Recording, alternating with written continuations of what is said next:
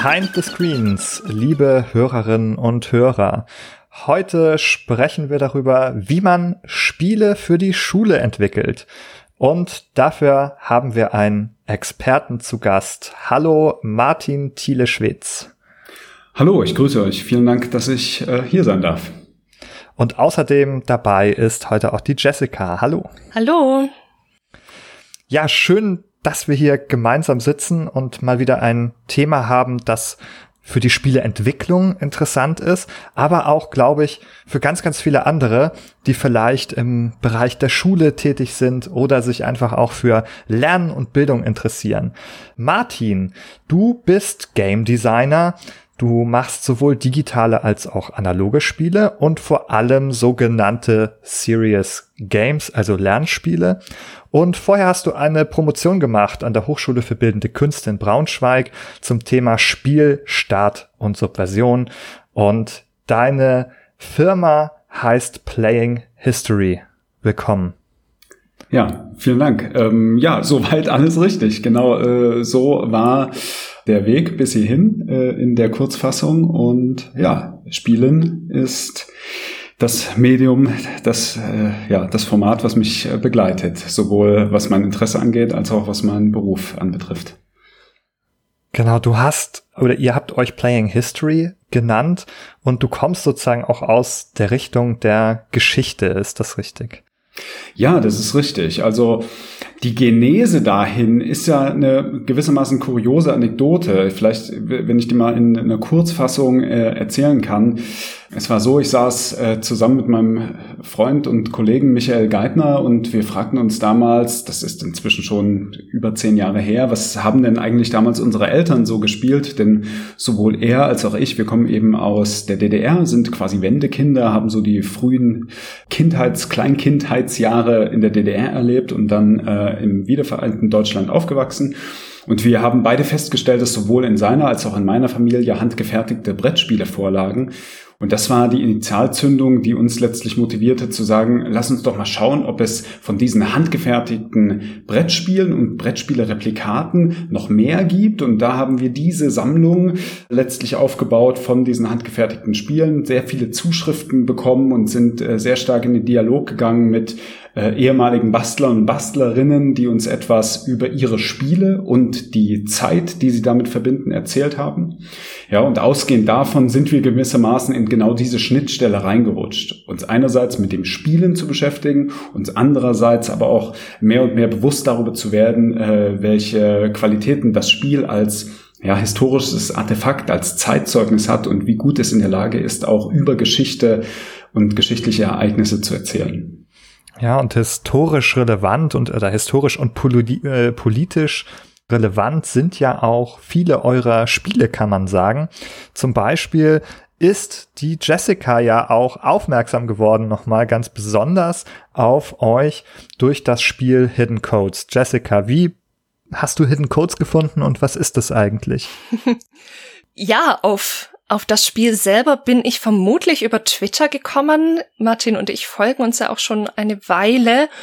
Und es hat mich so besonders interessiert, weil man ja an vielen verschiedenen Stellen so mitbekommen hat, dass ihr da so ein bisschen was Besonderes gemacht habt mit dem Spiel. Zumindest am Anfang war es ja so, das ist ein Spiel, das sich mit Rechtsextremismus und anderen Formen von Extremismus auseinandersetzt, für die Schule entwickelt worden ist und die Idee war ja ursprünglich, dass man als Lehrkraft dieses Spiel nur dann zur Verfügung haben kann, wenn man eine gewisse Schulung besucht hat. Und diesen Ansatz fand ich total interessant und dadurch habe ich das Projekt noch ein bisschen weiter verfolgt.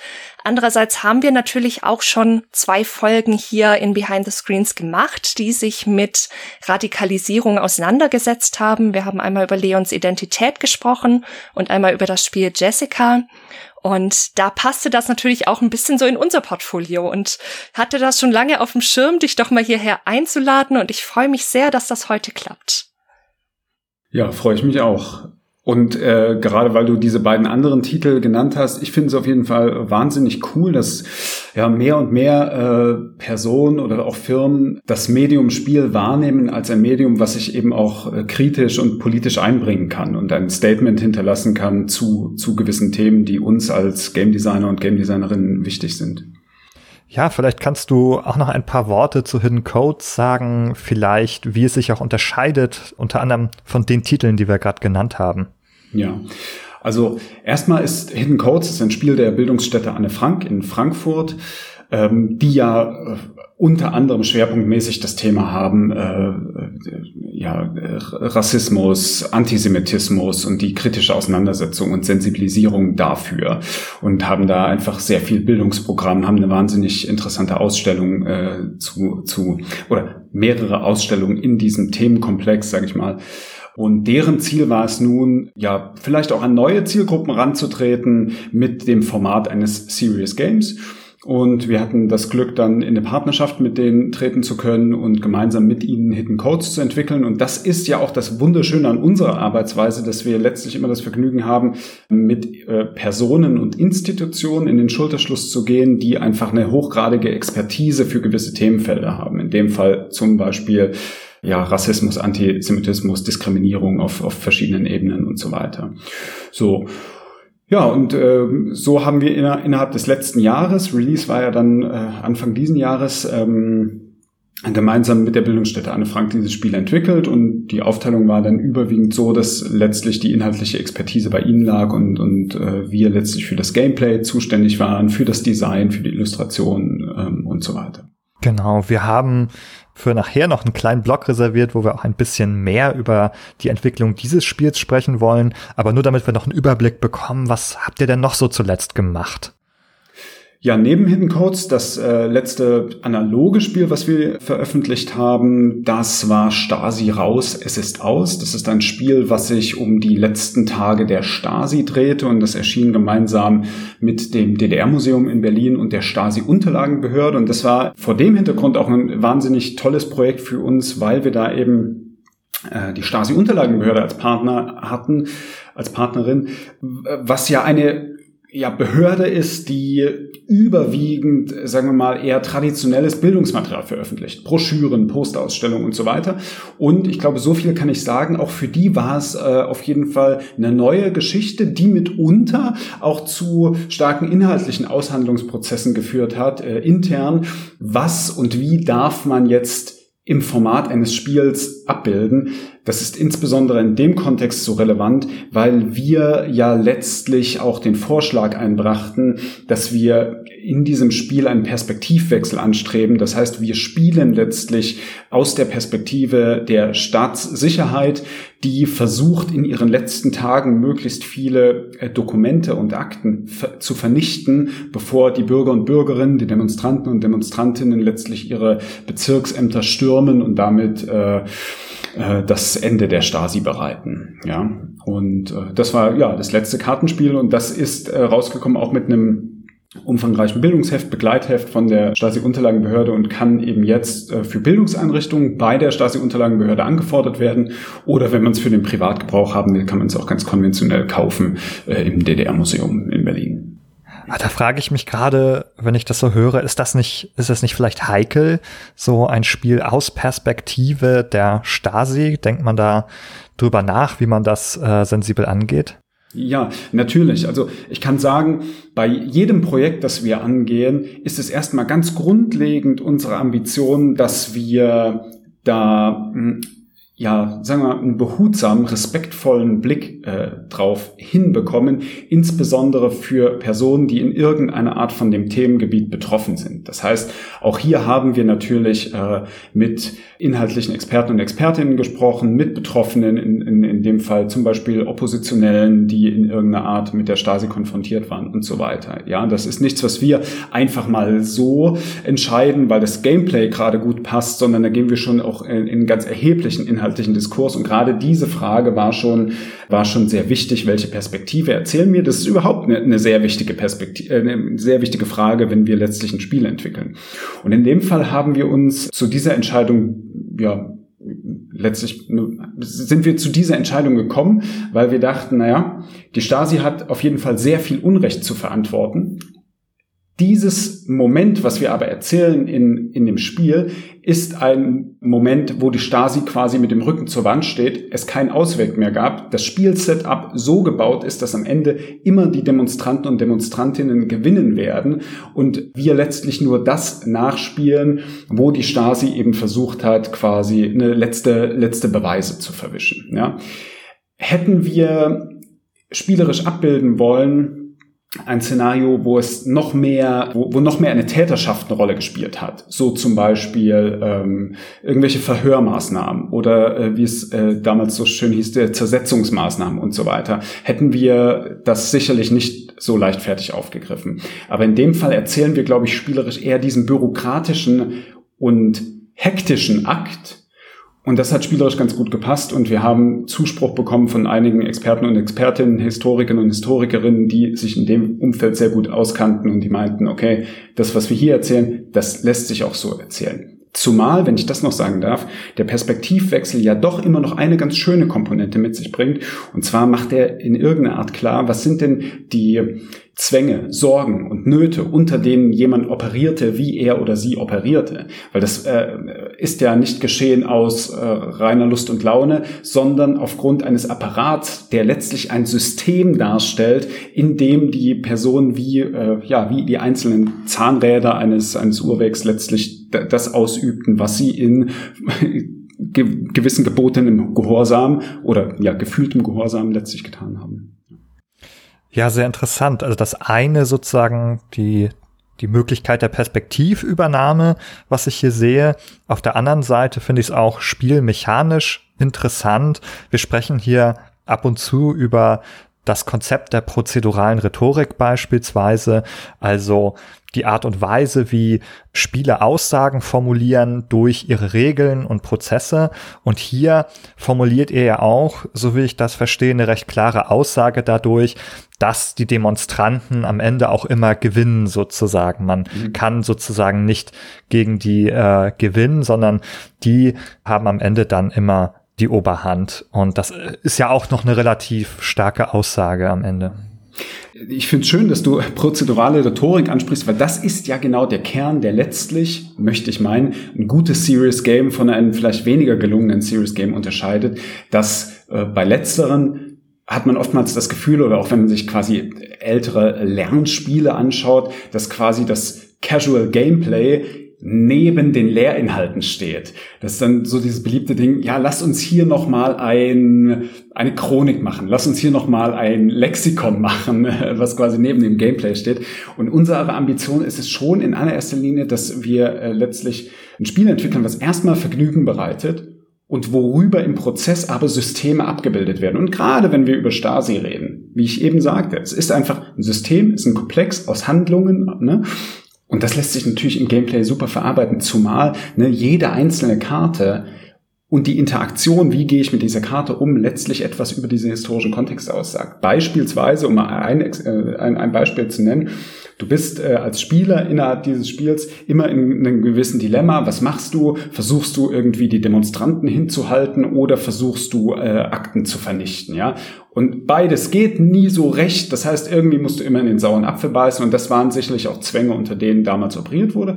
Und auf der anderen Seite haben wir zum Beispiel äh, die Akten, die vernichtet wurden. Die bilden ja letztlich genau die Akten ab, die wirklich vernichtet wurden, wo es eben ja relativ unwichtige gab, die in unserem Gameplay eben weniger Punkte bringen, aber eben auch höchst brisante Dokumente, die vernichtet wurden. Und in diesem ganzen Prozess der Vernichtung äh, wird den Spielern und Spielerinnen da klar, wenn sie sich dann mit diesem Spiel auseinandersetzen, wow, die Stasi produzierte einfach unendlich viel Datenmaterial, aber vernichtete dann natürlich auch wirklich sehr viel Datenmaterial, mitunter auch in, in einer Qualität, dass es bis heute einfach nicht mehr herzustellen ist. Ne? Vieles wurde ja wieder rekonstruiert, eben die Inhalte, die ein bisschen sloppy vernichtet wurden, einfach so zerrissen wurden, aber es wurde eben auch geschreddert, es wurde gewässert, es wurde verbrannt und, und, und, ja, und all das erzählt äh, letztlich das Spiel.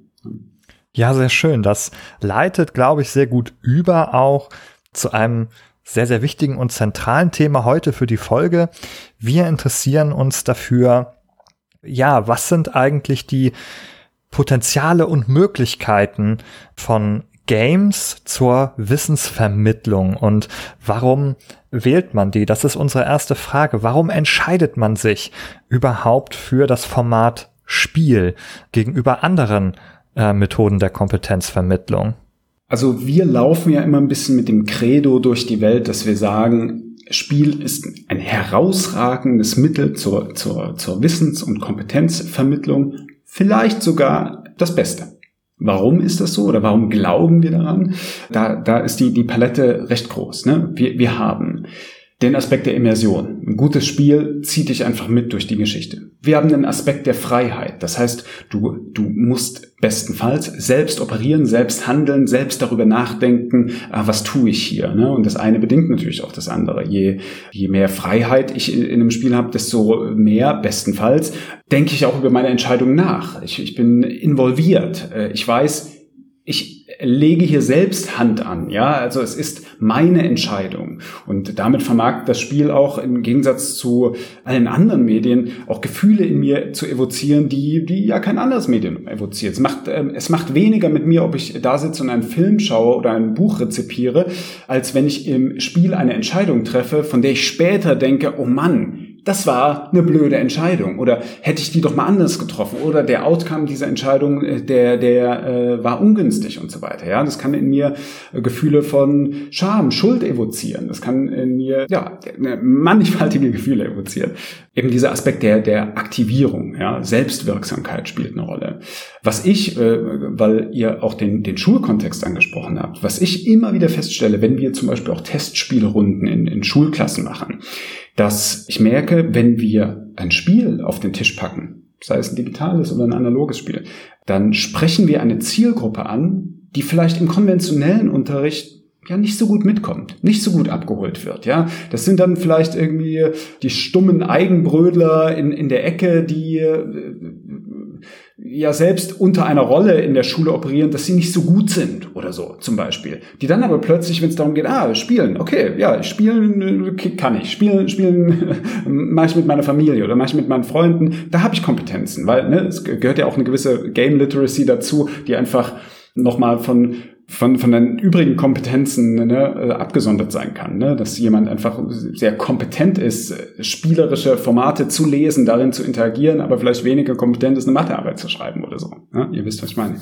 Und das haben wir schon oft erlebt, dass sich dann äh, Zielgruppen angesprochen fühlen, anders, besser angesprochen fühlen, als vielleicht mit konventionellem Material. So.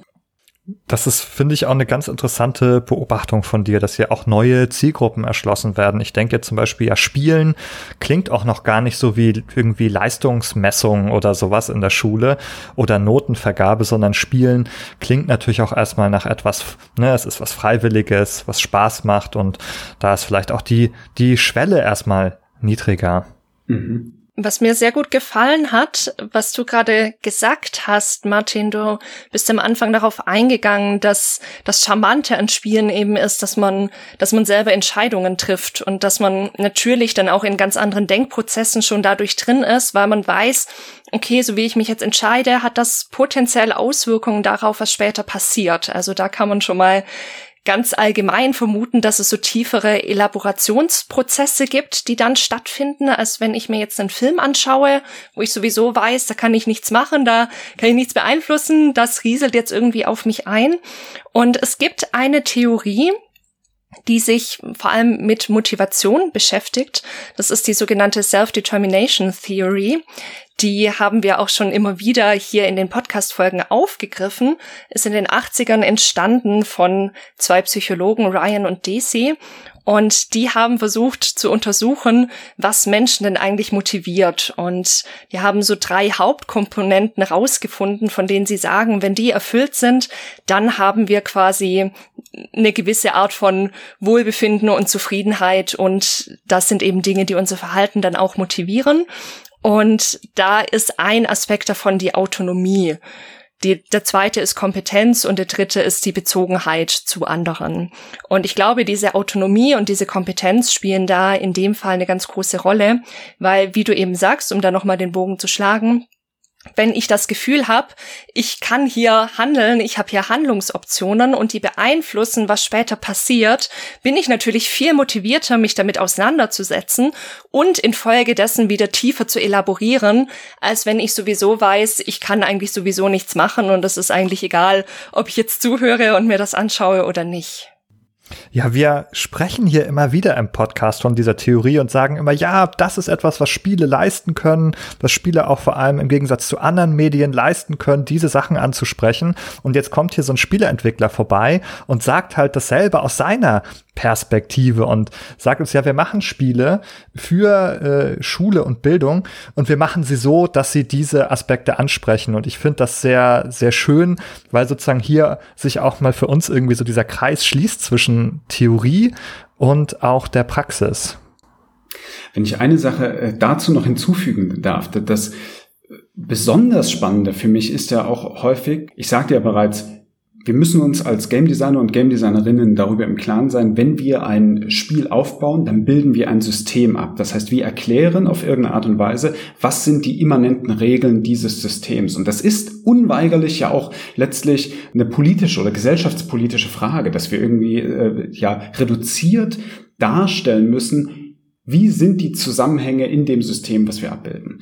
Und das sehr Schöne ist, was ich schon mehrfach äh, auch in der Interaktion mit Klassen erlebt habe, dass die während oder nach dem Spiel ganz oft auf so eine Metaebene gehen und fragen, ja, was erzählt uns dieses Spiel eigentlich? Also, äh, wie stellt es eine Gesellschaft überhaupt dar? Oder was sind die Parameter, die spielimmanent hier belohnt werden oder bestraft werden? Ja, wonach treffe ich überhaupt meine Entscheidungen? Das Witzige ist auch, dass ja, Schüler und Schülerinnen mitunter auf Basis von ganz anderen ja, Vorannahmen oder, oder Inhalten Entscheidungen treffen. Äh, lass mich dazu ein ganz kurzes Beispiel bringen. Und zwar, wir haben inzwischen vor ja, drei Jahren, glaube ich, äh, das Kartenspiel Wendepunkte rausgebracht. Auch das äh, widmet sich dem Thema der äh, ja, Wiedervereinigungsgeschichte, friedliche Revolution. Und es ist ein Spiel, was letztlich zur Biografiearbeit einlädt. Also wie hat sich mein Leben durch die Wiedervereinigung verändert? Ne? Welche, welche Dinge, die vorher galten, gelten jetzt vielleicht nicht mehr. Was früher schlecht war, ist jetzt vielleicht gut und, und so weiter. Ja? Und was wir in diesem Spiel tun, ich verkürze es etwas, aber wir mh, hm, spielen Lebensereignisse aus. Ne? Die spielen wir nach gewissen Parametern aus und die werden gewissermaßen belohnt oder mitunter später auch bestraft. Und das Interessante ist, es gibt natürlich die Spieler und Spielerinnen, die so ein Spiel, wie wir immer sagen, min-maxen, also äh, ja, versuchen so die höchste Punktzahl rauszuholen. Und dann gibt es aber auch andere Spieler und Spielerinnen, die sagen, ja, hier kriege ich zwar mehr Punkte, aber dieses Ereignis passt mir nicht ich, ich will so nicht sein, weil ich spiele ja hier mein Leben irgendwie. Ich spiele ja hier eine Biografie und ich würde jetzt eigentlich das und das machen, auch wenn es mir weniger Punkte bringt.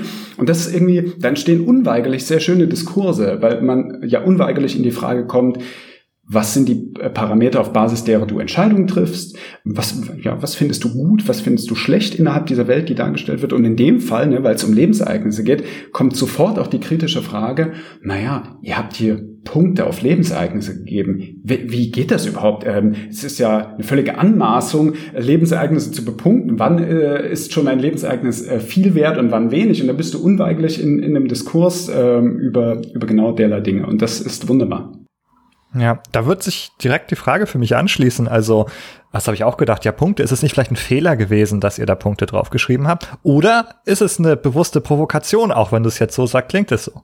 Ja, also ich, ich habe ein bisschen verkürzt, um es in, in der Stelle noch mal präziser zu machen. Es ist so, ich, äh, ja, ich wollte gerade sagen, ich schaue nach hinten, aber es ist ja Unsinn, weil ne, ist ja Podcast. Aber hier hinten hängt der Druckbogen dieses Spiels. In dem Spiel ist es so, dass wir zwei Punktewertungen durchlaufen. Und eine Punktewertung findet spielimmanent eben vor der Wiedervereinigung und eine nach der Wiedervereinigung statt. Und äh, die Spieler und Spielerinnen bemerken dann, oh warte mal, ein Lebensereignis, was ich hier ausspiele, wird vor dem Hintergrund unterschiedlicher politischer und gesellschaftlicher Systeme anders bewertet.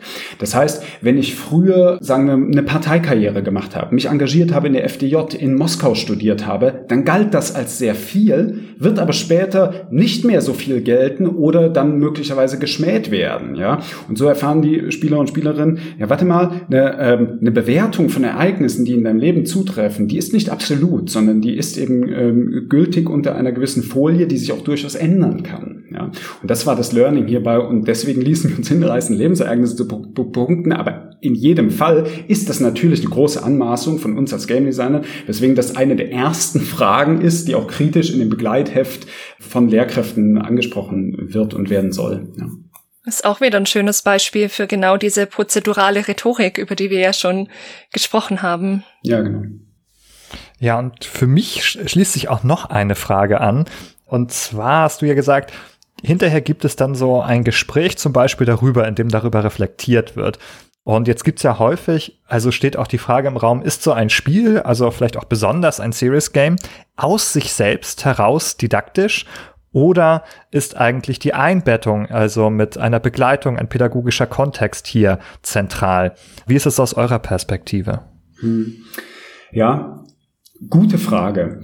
Also, ich sag mal so, der, der, der Idealfall ist der, dass ich ein Spiel entwickeln kann, welches ich auf den Tisch packe, es einfach zu verstehen ist, ich Freude dabei habe, das zu spielen und bestenfalls dann in Gespräch mit meinen Mitspielern und Mitspielerinnen komme und letztlich damit implizit was gelernt habe. Wir haben sogar ab und an ähm, so ein vermeintlich kritisches Feedback von Schülern und Schülerinnen, die dann sagen, ja und, was habe ich da jetzt gelernt?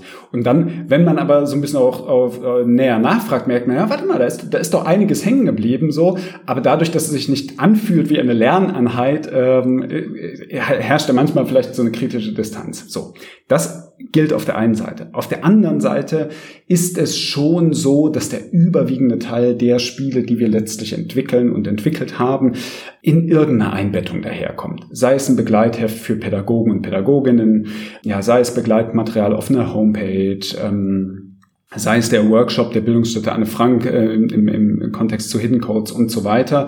Warum ist das so? Weil man natürlich äh, erstens doch mit einer gewissen Behutsamkeit mit den Inhalten auch umgehen sollte, glaube ich. Und zum anderen aber sich anhand dieses ja vergleichsweise niedrigschwelligen Einstiegs des Spiels sich natürlich noch ein ganzer Blumenstrauß an Anknüpfungspunkten pädagogischer Natur entfalten kann. Also ich hatte das Spiel Wendepunkte genannt. Kleine Eigenwerbung gibt's übrigens für schlappe drei Euro bei der Bundeszentrale für politische Bildung inzwischen.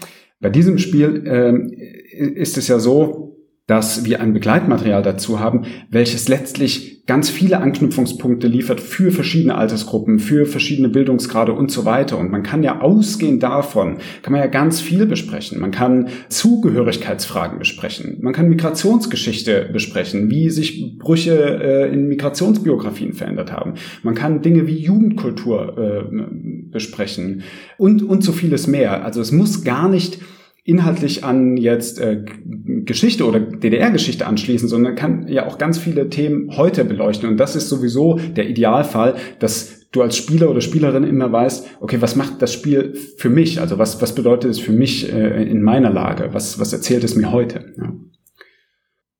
Du hast da, finde ich, gerade ein paar sehr wichtige Punkte angesprochen.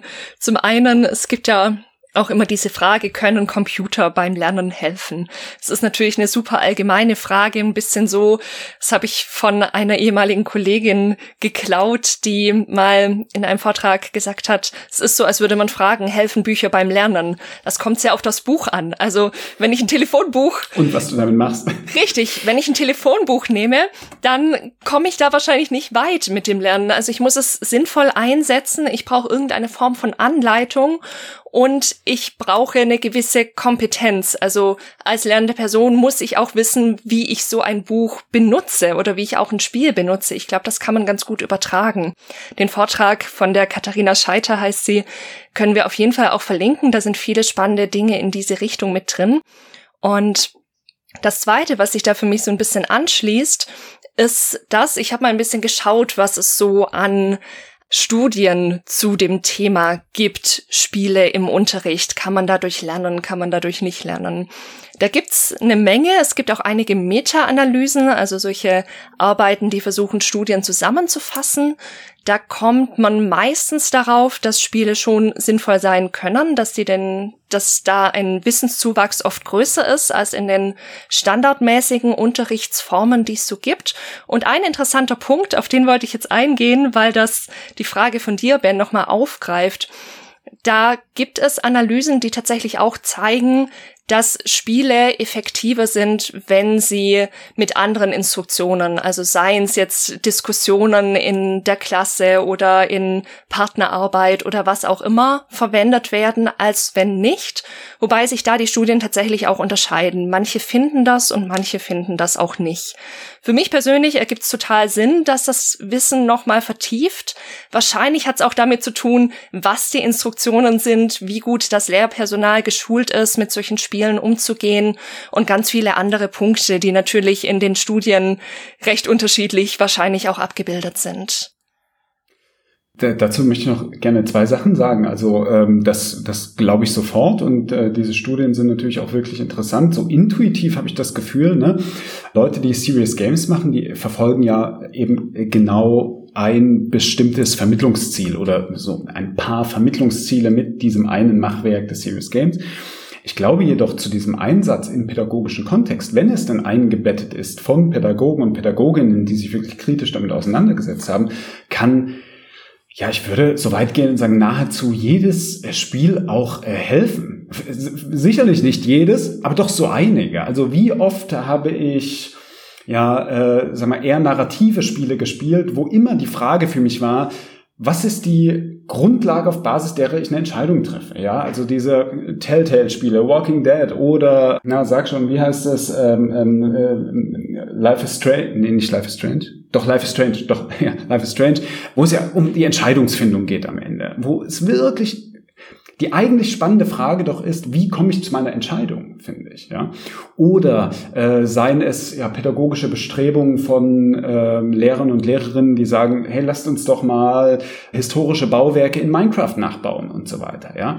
Dann nimmt man quasi ein Tool, ähm, in dem Fall das Spiel, und und, und entspinnt da auch auf Basis dessen Diskurs. Und das ist super. Das, das äh, ist äh, eine große, große Chance, wozu es gar nicht genuin ein eigenes Serious Game braucht in dem einen oder anderen Fall. Da hast du einen guten Punkt mit aufgemacht. Es gibt ja inzwischen erfreulicherweise auch im deutschsprachigen Raum eine ganze Menge an Anlaufstellen, an die sich auch VertreterInnen von, seien es jetzt Lehrende oder andere PädagogInnen richten können. Da haben wir zum einen die Stiftung Digitale Spielekultur natürlich. Wir haben sowas wie Spielbar. Wir haben eine Kompetenzplattform digitale Spielewelten.de und noch einige andere. Und ein Punkt, den ich gerne nochmal mit einbringen würde, ich habe ein Paper gelesen mit dem Titel Games Literacy for Teacher Education Towards the Implementation of Game-Based Learning. Das ist ganz aktuell aus dem Jahr 2020 von Chen et al. Das können wir auch in die Show Notes packen, ist öffentlich zugänglich. Und die haben so fünf Kernkompetenzen quasi rausgearbeitet, die Lehrende brauchen, um Spiele im Unterricht einsetzen zu können. Und da gibt es einerseits so eine Basic Games Literacy und eine High Level Games Literacy, die da noch ein bisschen ausführlicher natürlich dargestellt werden. Das eine ist quasi so ganz grundsätzliches Verständnis über Spiele. Das High Level ist dann eben wirklich elaborierter. Ich glaube, das so in die Richtung, die du auch meinst, Martin. Also, dass man eben auch mit Spielen, die gar nicht direkt für einen Education-Kontext quasi designt wurden, dass man auch die einsetzen kann. Aber ein wichtiger Punkt war auch, dass die Instruktionen quasi, wie kann ich, wie kann ich die Instruktionen so gestalten, dass sie sinnvoll sind. Dann gab es noch so einen Bereich Organisationelles und nochmal, wie man, wie man das tatsächlich auch vermittelt. Und die wichtigsten Faktoren in einer nachfolgenden Analyse tatsächlich waren genau dieses High-Level Games Literacy und wie man diese Instruktionen gestaltet, dass das die beiden Faktoren sind, die am allermeisten beeinflussen, was schlussendlich der Outcome ist, wenn ich so ein Spiel im Unterricht nutze. Und das fand ich, also bestätigt eigentlich nochmal genau das, worüber wir gerade sprechen. Auch da möchte ich aus, aus einer gewissen pra Praxisperspektive nochmal anschließen und, und auch wirklich genau das bestätigen. Wir bekommen häufiger mal die Frage gestellt, ja, für wen macht ihr eigentlich dieses oder jenes Spiel? Und das ist eine Frage, die muss man immer ein bisschen zweischneidig beantworten. Denn auf der einen Seite geht es natürlich darum, dass es den Schülern und Schülerinnen etwas bringt, dass sie am Ende irgendwie rausgehen und das Gefühl haben, okay, das war jetzt nicht umsonst, sondern es hat mir Vergnügen bereitet und mich vielleicht noch äh, interessiert und und und äh, ja in Berührung gebracht mit einem gewissen Thema. Auf der anderen Seite und das muss man ungelogen sagen, ähm, sind die Lehrkräfte natürlich die Gatekeeper. So. Und wenn, wenn für diejenigen äh, die, die Hürde und Hemmschwelle zu groß ist, sei es auch oftmals mit einer diffusen Angst begründet, dass sie es irgendwie selber nicht checken oder die Schüler besser checken als sie selbst, ähm, dann gelingt es nicht. So, das heißt, äh, was wir eigentlich immer mit bedenken ist, wie können wir ähm, einen niedrigschwelligen Einstieg für die Lehrkräfte äh, schaffen. Wir haben ja auch äh, das eine oder andere Mal schon Fortbildungen für Lehrkräfte gegeben, wie sie Spiele im Unterricht einsetzen können. Und da merkt man schon, inwieweit da quasi selbst eine Spieleaffinität da ist oder inwieweit da Hemmnisse da sind. Und das meine ich ausdrücklich nicht nur in Bezug auf digitale Spiele, sondern auch auf analoge Spiele. Das macht einfach einen Unterschied, ob du am Wochenende jeden Abend ein Brettspiel auf den Tisch packst und einfach daran gewöhnt bist, Regeln zu lesen, zu verstehen, sie schnell umzusetzen und so weiter, oder ob, äh, ob du das in deinem Alltag einfach nicht machst und ein Hemmnis davor hast, ja. Ja, übrigens an dieser Stelle auch nochmal der Hinweis, dass wir auch schon hier im Podcast über Game Literacy gesprochen haben. Das spielt ja hier eine wichtige Rolle jetzt bei den Lehrkräften zum Beispiel, bei den Kindern, Jugendlichen, die es vielleicht spielen auch. Da ist die häufiger gegeben. Wenn ihr mehr darüber hören wollt, gerne in Folge 24 mit unserem Gast Hans Christian Schmidt. Jetzt aber nochmal zurück zu den Studien, äh, Jessica. Du hast uns heute so viele interessante Studienergebnisse mitgebracht. Gibt's denn da auch was zur ja, Effektivität von Serious Games im Unterricht zum Beispiel? Also wie gut sind die denn jetzt äh, zum Beispiel auch im Vergleich zu klassischen Methoden? Ja, ja, ich habe meine Hausaufgaben zumindest so ein Stück weit gemacht. Nein, das ist ein Thema, das mich tatsächlich auch immer wieder sehr interessiert und beschäftigt. Ich war selber auch schon in einigen Bildungskontexten unterwegs und deswegen ist mir das Thema durchaus auch so ein bisschen, bisschen vertraut und bisschen wichtig geworden. Ja, das, da gibt's tatsächlich Studien, wie gesagt, diese Meta-Analysen, die sich das versucht haben anzuschauen. Und da finden wir solche Werte, also Zahlenwerte, die quasi versuchen, dieses den Unterschied zwischen zwei Gruppen in Zahlen zu fassen. Und da gibt es so einen sogenannten D-Wert, der meines Wissens, korrigiert mich bitte, wenn das nicht stimmt, zwischen 0 und 1 liegen kann. Und dieser Wert gibt quasi an, wie sehr also wie viel besser oder schlechter jetzt in diesem einen Fall eine Gruppe zu der anderen ist. Und da hat man in einer Studie gefunden einen Wert von 0,29, dass das Lernen durch Spiele quasi besser ist im Vergleich zu einer Gruppe, die in, mit normalen Methoden unterrichtet worden ist. Man kann das natürlich immer ein bisschen diskutieren, weil man natürlich schauen muss, meistens wird das direkt danach abgefragt. Man hat in manchen Studien auch versucht, später nochmal, Tage, Wochen später zu schauen, wie viel ist hängen geblieben. Da sind die Werte sogar nochmal bisschen höher. Da ist man dann bei 0,36 zum Beispiel in dieser 1 Meter Analyse gelandet. Also, aber da muss man immer ein bisschen schauen. Wir wissen alle, solche, solche Experimente sind immer mit, ja, es sind ganz viele Faktoren einfach, die man bedenken muss, die sich, die sich irgendwie abbilden können. Ja, nochmal ein kleiner Einschub für die Statistik-Nerds und Interessierten hier. Also es handelt sich um den Wert QNSD, der hier die Stärke des Effekts darlegen soll. Und definitionsgemäß kann der sich tatsächlich von minus unendlich bis plus unendlich bewegen. Oh, aber stimmt. wir finden ja. in der Regel nie so große Effekte. Also ab 0,8 gilt es schon als sehr großer Effekt. Und es kommt also dementsprechend eher selten vor, tatsächlich, dass man so große Effekte über eins findet. Und wenn man sozusagen das Ganze umdreht, es kann auch ein negativer Effekt in die andere Richtung sein. Das kann auch passieren. Dann könnte das auch minus 0,3 sein. Aber das wäre natürlich natürlich dieselbe Stärke des Effekts jetzt, unabhängig vom Vorzeichen. Und was du uns berichtet hast, ist ja also eigentlich eher so unter den kleineren Effekten noch einzuordnen. Das auf jeden Fall, aber ich finde es trotzdem, trotzdem ein nicht ganz schlechtes Ergebnis. Und wie gesagt, also was man natürlich bedenken muss, ist, wenn man solche Meta-Analysen liest, natürlich gibt es Qualitätskriterien für diese Meta-Analysen. Deswegen kommen auch unterschiedliche Zahlen bei unterschiedlichen Meta-Analysen raus, weil die unterschiedlich gesetzt werden. Natürlich. Aber ich habe so die Fantasie, wenn man wirklich gute Studien machen würde mit wirklich guten Bedingungen, wo die Lehrkräfte auch wirklich gut geschult sind, dass man da vielleicht sogar auch noch höhere Werte kriegen kann. Die, die Frage ist ja auch immer bei, bei diesen Studien, was genau wird letztlich äh, gemessen und verglichen. Ich äh, möchte mal ein Beispiel bringen, ähm, das ist schon ein bisschen älteres Beispiel, da habe ich die Zahlen jetzt auch nicht direkt parat, aber ich kann sie so ein bisschen paraphrasieren, die, die Ergebnisse. Und zwar war ich damals beteiligt an einem äh, Health Game, zum Thema Asthma bronchiale. Das richtete sich an Kinder, die in einer sogenannten Asthma-Nachschulung sind. Das heißt, sie sind Kinder, die haben Asthma, die werden geschult und nachgeschult. Und die Idee dieses Spiels, es hieß damals Lufty Kids, ist jetzt leider nicht mehr online. Ähm, die Idee dieses Spiels war damals, dass die Kinder als ja, Nachschulung und als ja, Ergänzung der Nachschulung dieses Spiel mit nach Hause bekommen und dann über einen Zeitraum von sechs Wochen das nach ihrer Schulung weiter spielen können, worin quasi nicht nur Inhalte zum Thema Asthma vermittelt werden, sondern auch ganz konkrete Handlungsanweisungen, wie sie damit umgehen können, wenn sie beispielsweise einen Asthmaanfall oder ähnliches haben. Und dazu wurde damals auch eine, eine Studie von, ich möchte mal in der Universität Göttingen durchgeführt, die auch einen ziemlich messbaren Erfolg äh, klar machte. Und da war, war die Vergleichsgruppe eben einerseits eine Gruppe, die eben diese äh, Serious Game Nachschulungsmaßnahme nutzte gegenüber einer Gruppe, die sie eben einfach nicht nutzt und eine konventionelle Nachschulung machte. Und da war der, der Effekt auf jeden Fall sichtbar und nachweisbar. Ähm, und da bei Health Games ist es natürlich besser zu messen, ne, äh, glaube ich, als wenn es nur um das reine äh, Abfragen des Wissens geht.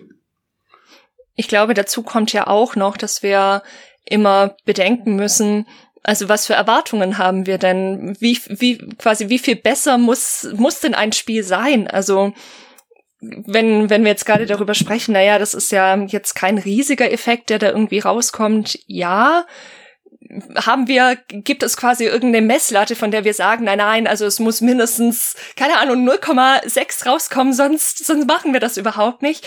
Also das muss ja vielleicht gar nicht sein. Ich finde es schon mal schön zu sehen, es, es scheint eine Tendenz zu geben, dass es besser funktioniert als eine, als eine klassische Unterrichtssituation. Und das alleine ist ja irgendwie schon ganz schön, wenn es richtig eingesetzt ist. Ich glaube, das ist wirklich ein wichtiger Punkt.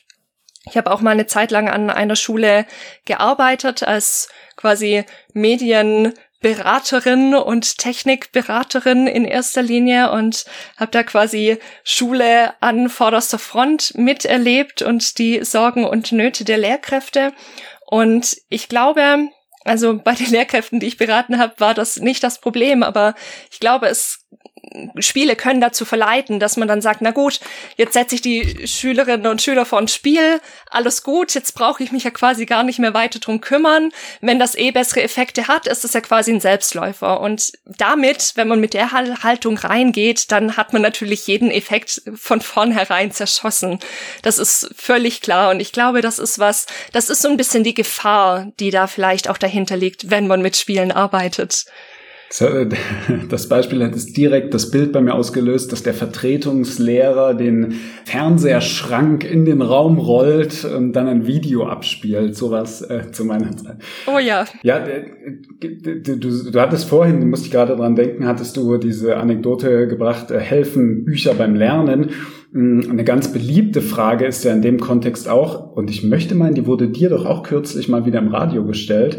Ähm, oh. Ja, kann, kann, äh, können denn Spiele klassische Bildung ersetzen? So, wo ich mich jedes Mal frage, warum zur Hölle soll irgendein ein Medium ein anderes denn, denn ersetzen? Und wer behauptet das denn? Also, das äh, sagt doch niemand ernsthaft. Ganz im Gegenteil. Ich freue mich eigentlich immer, wenn die Spiele, die wir machen, in irgendeiner Art in, ja, sag mal, wir mal, eine Kampagne eingeordnet sind, wo man sagen kann, wir bieten das Spiel als niedrigschwelligen Einstieg und zur Vertiefung gibt es dann möglicherweise noch diese Broschüren oder diese Filme und, und, und. Ja, dass man sagt, es ist irgendwie ein Potpourri an Möglichkeiten, was verschiedene Zielgruppen und verschiedene ja, Kenntnis- und Kompetenzgrade anspricht. Ja, das ist übrigens nochmal ganz interessanter Punkt auch. Kann man ja einmal Mediengeschichte ganz kurz äh, aufmachen und schauen, äh, dass es eigentlich nie vorgekommen ist, dass jetzt ein Medium, ein großes Medium, ein anderes vollständig ersetzt hat. Also das sind eher ja, also vielleicht kann man sagen, so eine CD als Zwischenerscheinung ist vielleicht nicht mehr so präsent, aber selbst die findet man immer wieder. Und der Film hat das Buch nicht abgelöst und das Spiel löst auch Buch und Film nicht ab. Äh, wir finden alles und selbst mit der Digitalisierung, äh, alle sitzen am Computer, das Internet äh, macht äh, quasi alle Informationen immer verfügbar. Und was machen Leute? Bestellen sich online Bücher nach Hause. Also ich glaube, da müssen wir wirklich nicht befürchten, dass ein Medium irgendwie ein anderes ersetzt, sondern die kommen einfach hinzu. Und das ist ja eigentlich auch gut, weil sie auch eine Vielfalt bieten. Und das leitet mich auch so ein bisschen zu meiner nächsten Frage, denn zum Beispiel auch im Bereich der Spiele gibt es ja analoge Spiele. Wir haben über Brett- und Kartenspiele gesprochen. Es gibt aber auch digitale Spiele, darüber sprechen wir hier meistens. Und beide existieren nebeneinander und beide habt ihr auch schon entwickelt. Und da ist ja die Frage so, wie entscheidet man denn, äh, was für eine Art Spiel man macht und was spricht für das eine oder das andere? Ja, das ist eine gute Frage. In der Tat ist es so, wenn wir eine, mit einer Produktion anfangen, dann geht die eigentlich immer so los, dass wir ein Workshop-Format anbieten und uns gemeinsam mit den Institutionen, mit denen wir zusammenarbeiten, an einen Tisch setzen und da einige Grundfragen klären. Und ich sage mal so, das Fundament dieser Grundfragen sind eigentlich im Wesentlichen immer drei. Das eine ist, was für ein Vermittlungsziel habt ihr? Das zweite, was ist die Zielgruppe? Und das dritte, was ist das Nutzungsszenario, was ihr euch vorstellt? Ist es ein Szenario, ich spiele das fünf Minuten auf dem Handy oder eine halbe Stunde in einem Museum oder über ein halbes Jahr gemeinsam mit meiner Peer Group und, und, und, ja? Und wenn wir diese Rahmendaten und noch einige mehr, die ich jetzt äh, ne, nicht erwähnt habe, wenn wir die geklärt haben, dann können wir ermessen, ähm, was ist machbar, natürlich auch jetzt, äh, wenn, wenn es um das Thema Budget und Zeitrahmen geht. Ne, das ist ja bei den Partnern, mit denen wir zusammenarbeiten, auch immer wichtig. Und dann kommen wir in der Regel relativ klar mit einer Überlegung, was, was möglich ist. Und oftmals ne, diese grundlegende Unterscheidung, soll es analog oder digital sein, die ist manchmal auch schon, schon von Seiten der Partner oder Partnerinnen gesetzt hängt manchmal auch mit äh, irgendwelchen Fördergeschichten zusammen, dass sie sagen, hey, wir haben jetzt gerade eine Fördersumme für das Thema Digitalisierung bekommen, dann ist irgendwie klar, wir streben irgendwie ein digitales Format an. Jetzt gerade äh, entwickeln wir zum ersten Mal im Übrigen ein Spiel für kleine Kinder. Dabei handelt es sich auch um ein ernstes Thema, sage ich, und zwar geht es um, um Kinder aus suchtbelasteten Familien. Und da ist auch klar, da äh, soll es eher ne, was Haptisches sein, was einigermaßen Großes, Robustes sein und so weiter weiter. Also was ich sagen will, relativ zügig ergibt der Rahmen, in dem man arbeitet, schon letztlich die, ja, so die ersten Schritte der Reise, wo wir wissen, wo es dann, dann hingehen soll. Ja, und wenn ihr euch das aber aussuchen könnt, also wenn ihr da völlig frei seid, was sind so dann die, sage ich mal, inhaltlichen und Designprozesse, die jetzt dazu führen, dass man sich, bleiben wir beim digitalen Spiel, dafür entscheidet? Was spricht dafür, dass man ein digitales Spiel macht?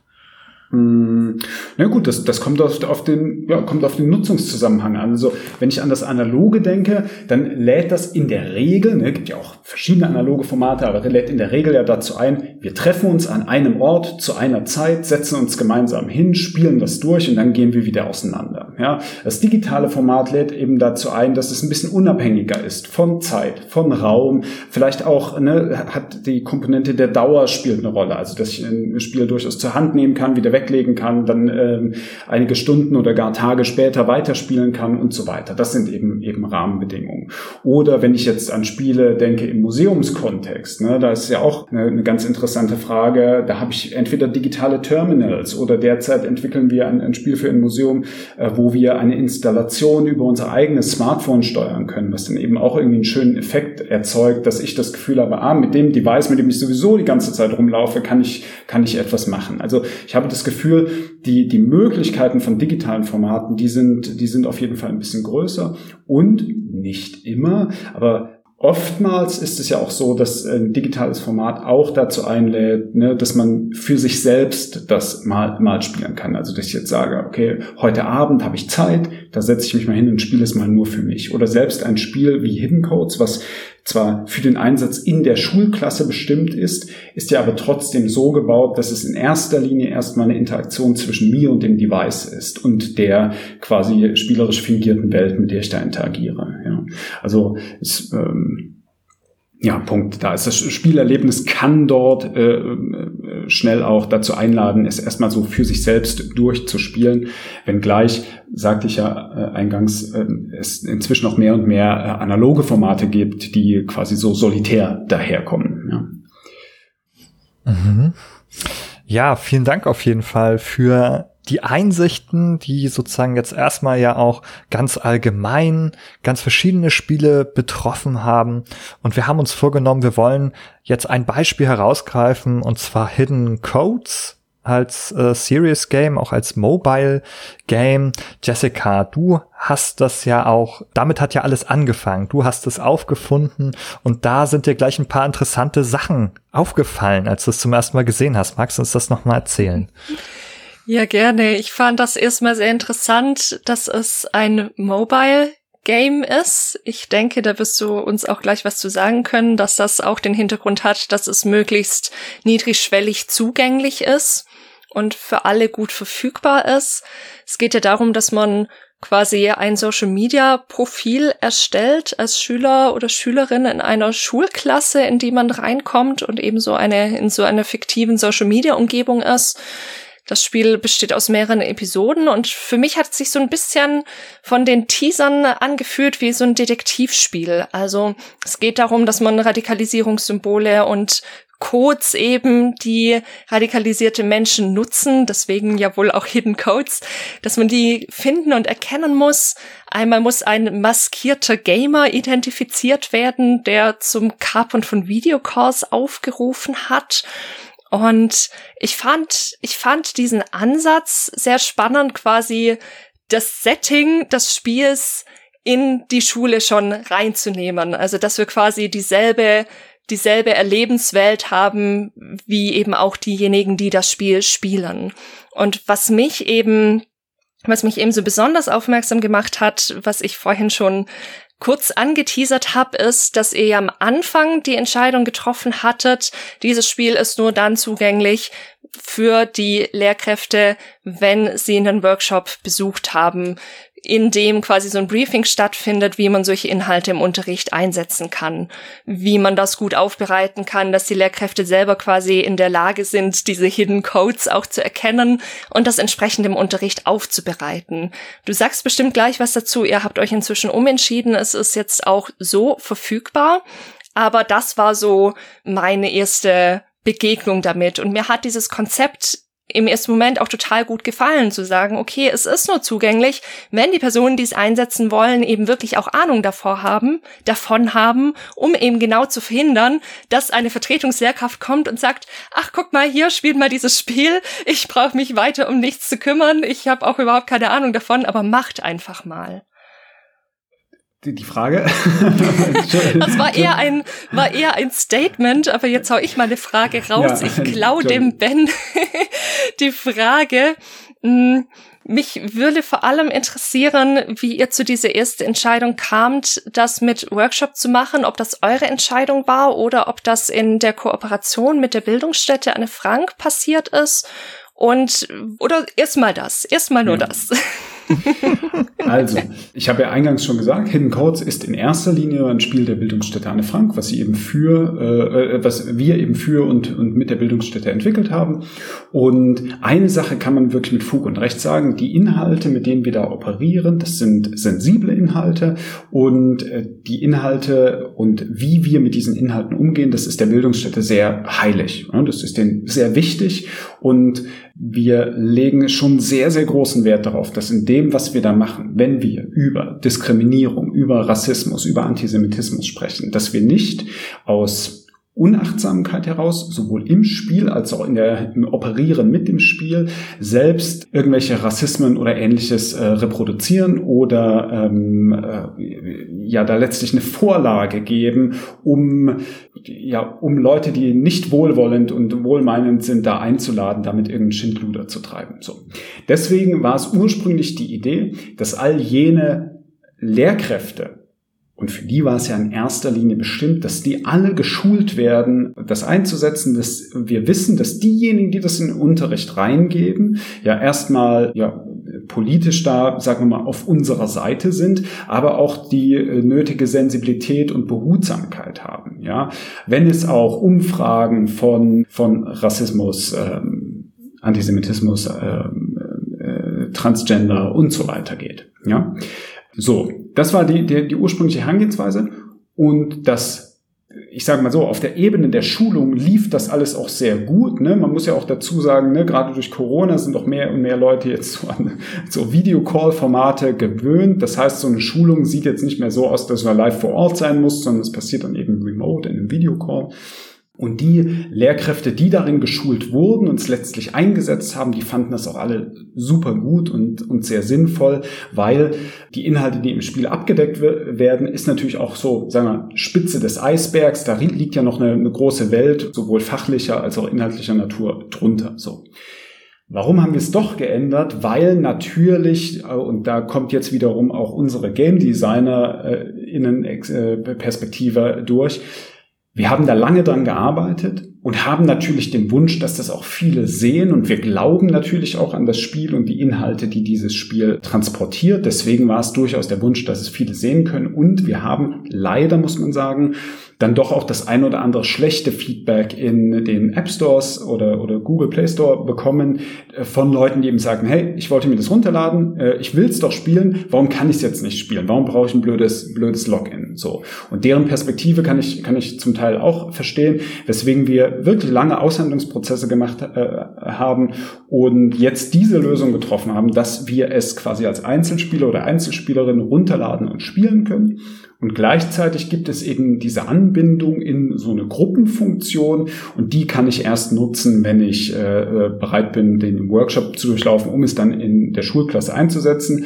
So viel kann ich sagen, das Spiel bleibt das gleiche.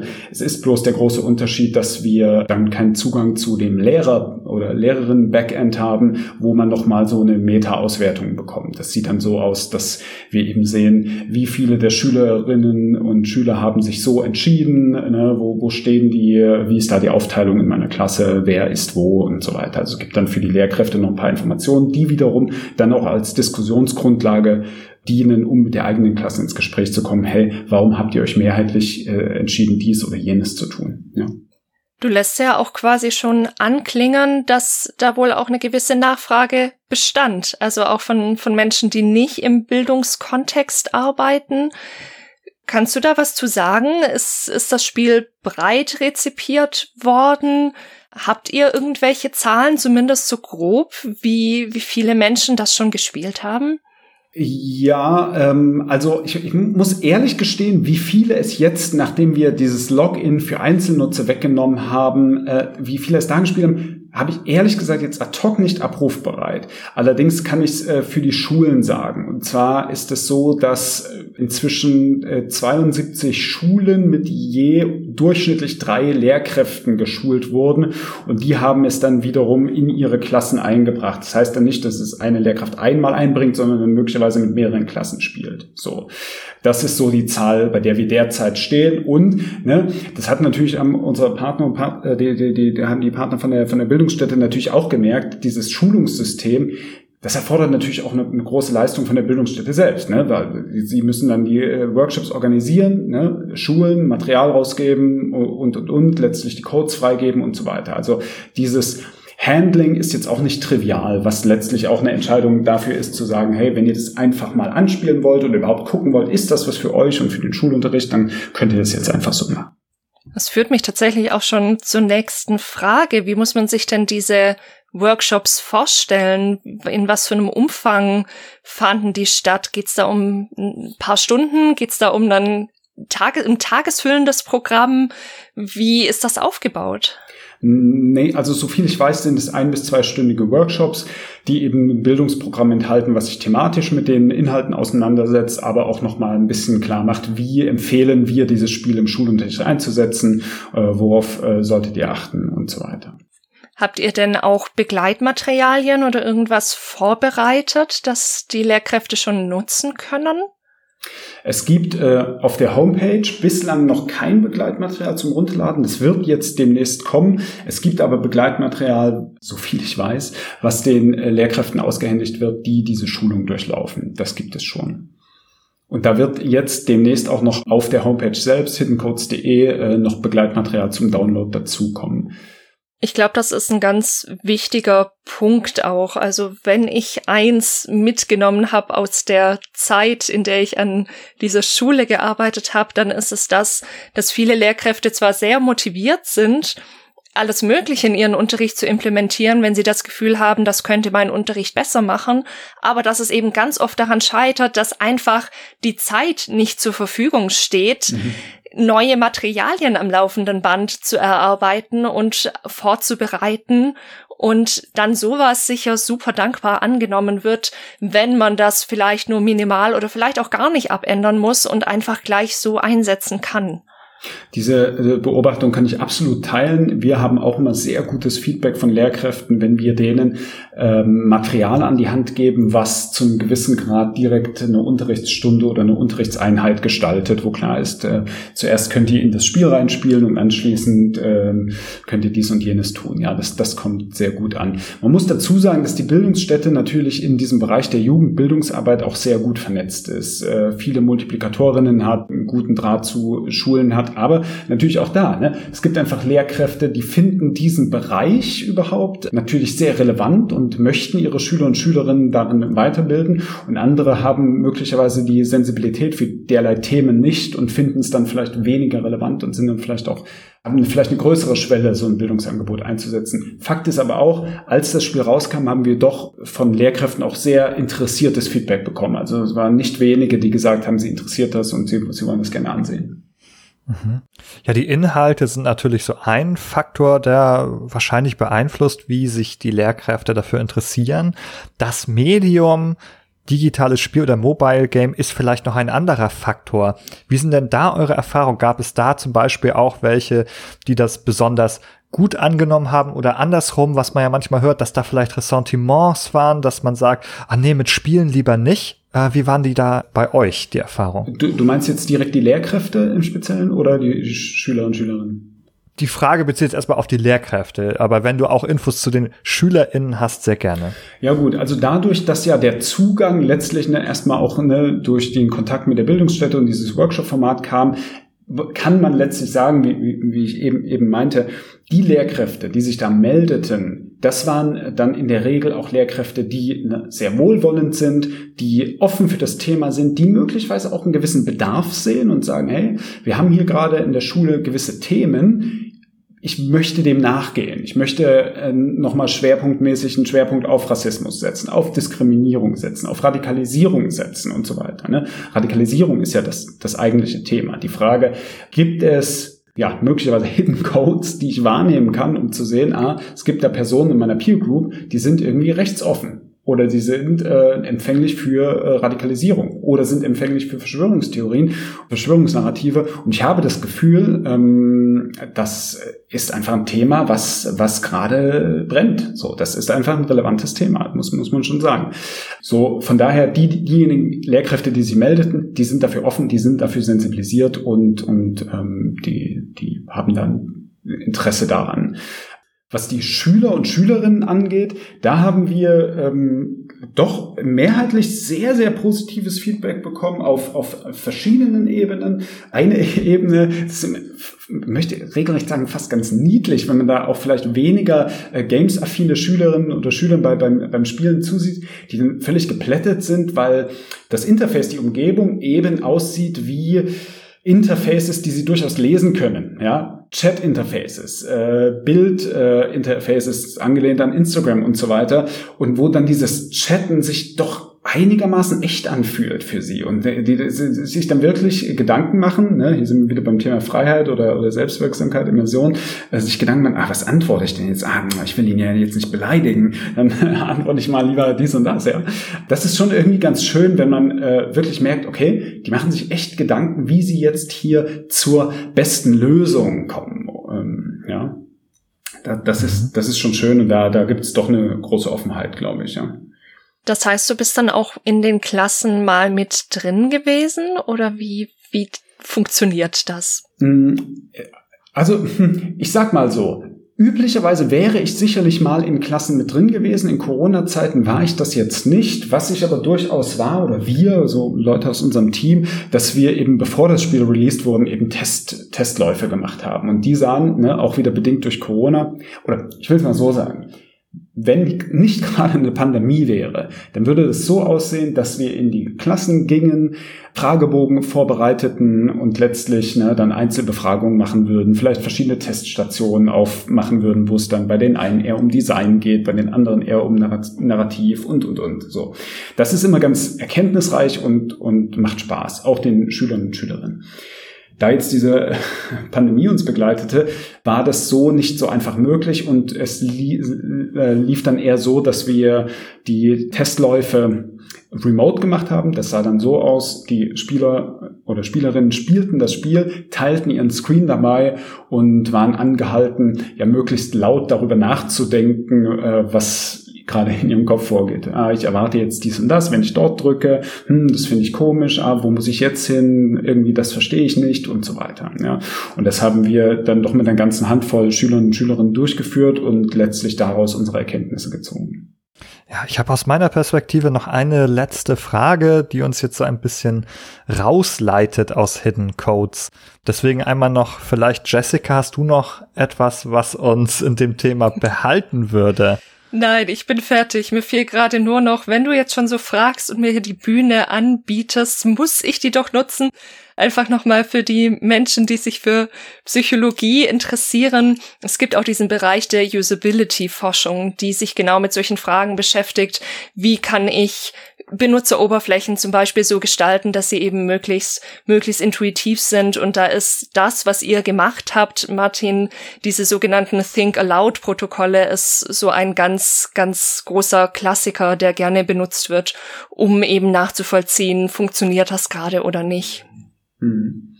Genau, das benutzen wir ganz gerne und gleichzeitig ist es gar nicht so einfach, insbesondere weil uns ja interessiert, wo gibt es Momente, wo ein Spieler oder eine Spielerin ja nicht weiterkommt, irgendwas nicht einleuchtend ist, irgendwas ja unverständlich ist. Und das sind dann aber manchmal auch die Momente, wo dann vielleicht eine Schülerin oder ein Schüler in vielleicht auch so ein Setting, was vielleicht erstmal unbekannt ist, dann möglicherweise etwas zurückhaltend ist. So im Sinne von, okay, ich komme jetzt zwar nicht weiter, aber ich will jetzt auch nicht irgendwie doof wirken, deswegen ne, klicke ich mich mal durch und sowas. Und da braucht es schon irgendwie das Selbstbewusstsein oder auch die Motivation zu sagen, hey, äh, bitte sprich alles aus, was du denkst. Und, und wenn das gelingt und wenn ein Schüler oder eine Schülerin offen dafür ist, dann ist es sehr erkenntnisreich und hilfreich für uns. Ja, ganz wichtiger Punkt. Dann springe ich jetzt zurück zu meiner äh, Frage, die uns ein bisschen jetzt wieder rausleiten soll aus Hidden Codes. Aber ich bleibe mal dabei. Ihr habt hier einen besonderen Fall gehabt mit sensiblen Inhalten und einem sensiblen Thema allgemein und ihr habt dazu dieses Workshop-Konzept als essentielle zunächst und dann zumindest weiterhin optionale Begleitung entwickelt. Was kann man daraus vielleicht auch mitnehmen, was man verallgemeinern kann. Also macht es Sinn, solche Schulungen mit anzubieten zu so einem Spiel? Und wenn ja, wann oder unter welchen Umständen würdest du sagen, ist das eine gute Idee? Hm. Also ja, grundsätzlich, wenn, wenn Pädagogen und Pädagoginnen ein spielerisches Format einsetzen wollen, dann sollte es eben nicht nur dieses Her Hereinrollen des äh, Videorekorders sein, sondern sollte auch quasi Sinn und Verstand dahinter sein und irgendwie ein Konzept, was setze ich hier ein, warum setze ich es ein und welches, welchen Mehrwert möchte ich letztlich bieten. Und wenn das mit einem Begleitmaterial passieren kann, dann ist das gut die Erfahrung zeigt, natürlich, wenn man nah dran ist an den Pädagoginnen und Pädagoginnen, dann kann das auch sehr gut in einem, in einem Workshop-Format funktionieren. Und ja, wenn man es sich erlauben kann von den, von den Ressourcen und, und der Zeit und so weiter, dann ist so ein Workshop-Format sicherlich sinnvoll. Wann ist es sinnvoll, fragtest du? Ich glaube, es ist insbesondere dann äh, sinnvoll, wenn die Inhalte in irgendeiner Art sensibel sind, ähm, so dass wir unter jeden Umständen vermeiden wollen, dass Personen, die es nicht wohlwollend meinen, diese Inhalte in irgendeiner Art äh, ja in den Schmutz ziehen, schlecht damit umgehen, sie quasi in, ins Gegenteil ausspielen und so weiter. Und da sind wir wieder ne, bei der Game Design Frage, was für eine Perspektive kann ich eigentlich spielen? Ne?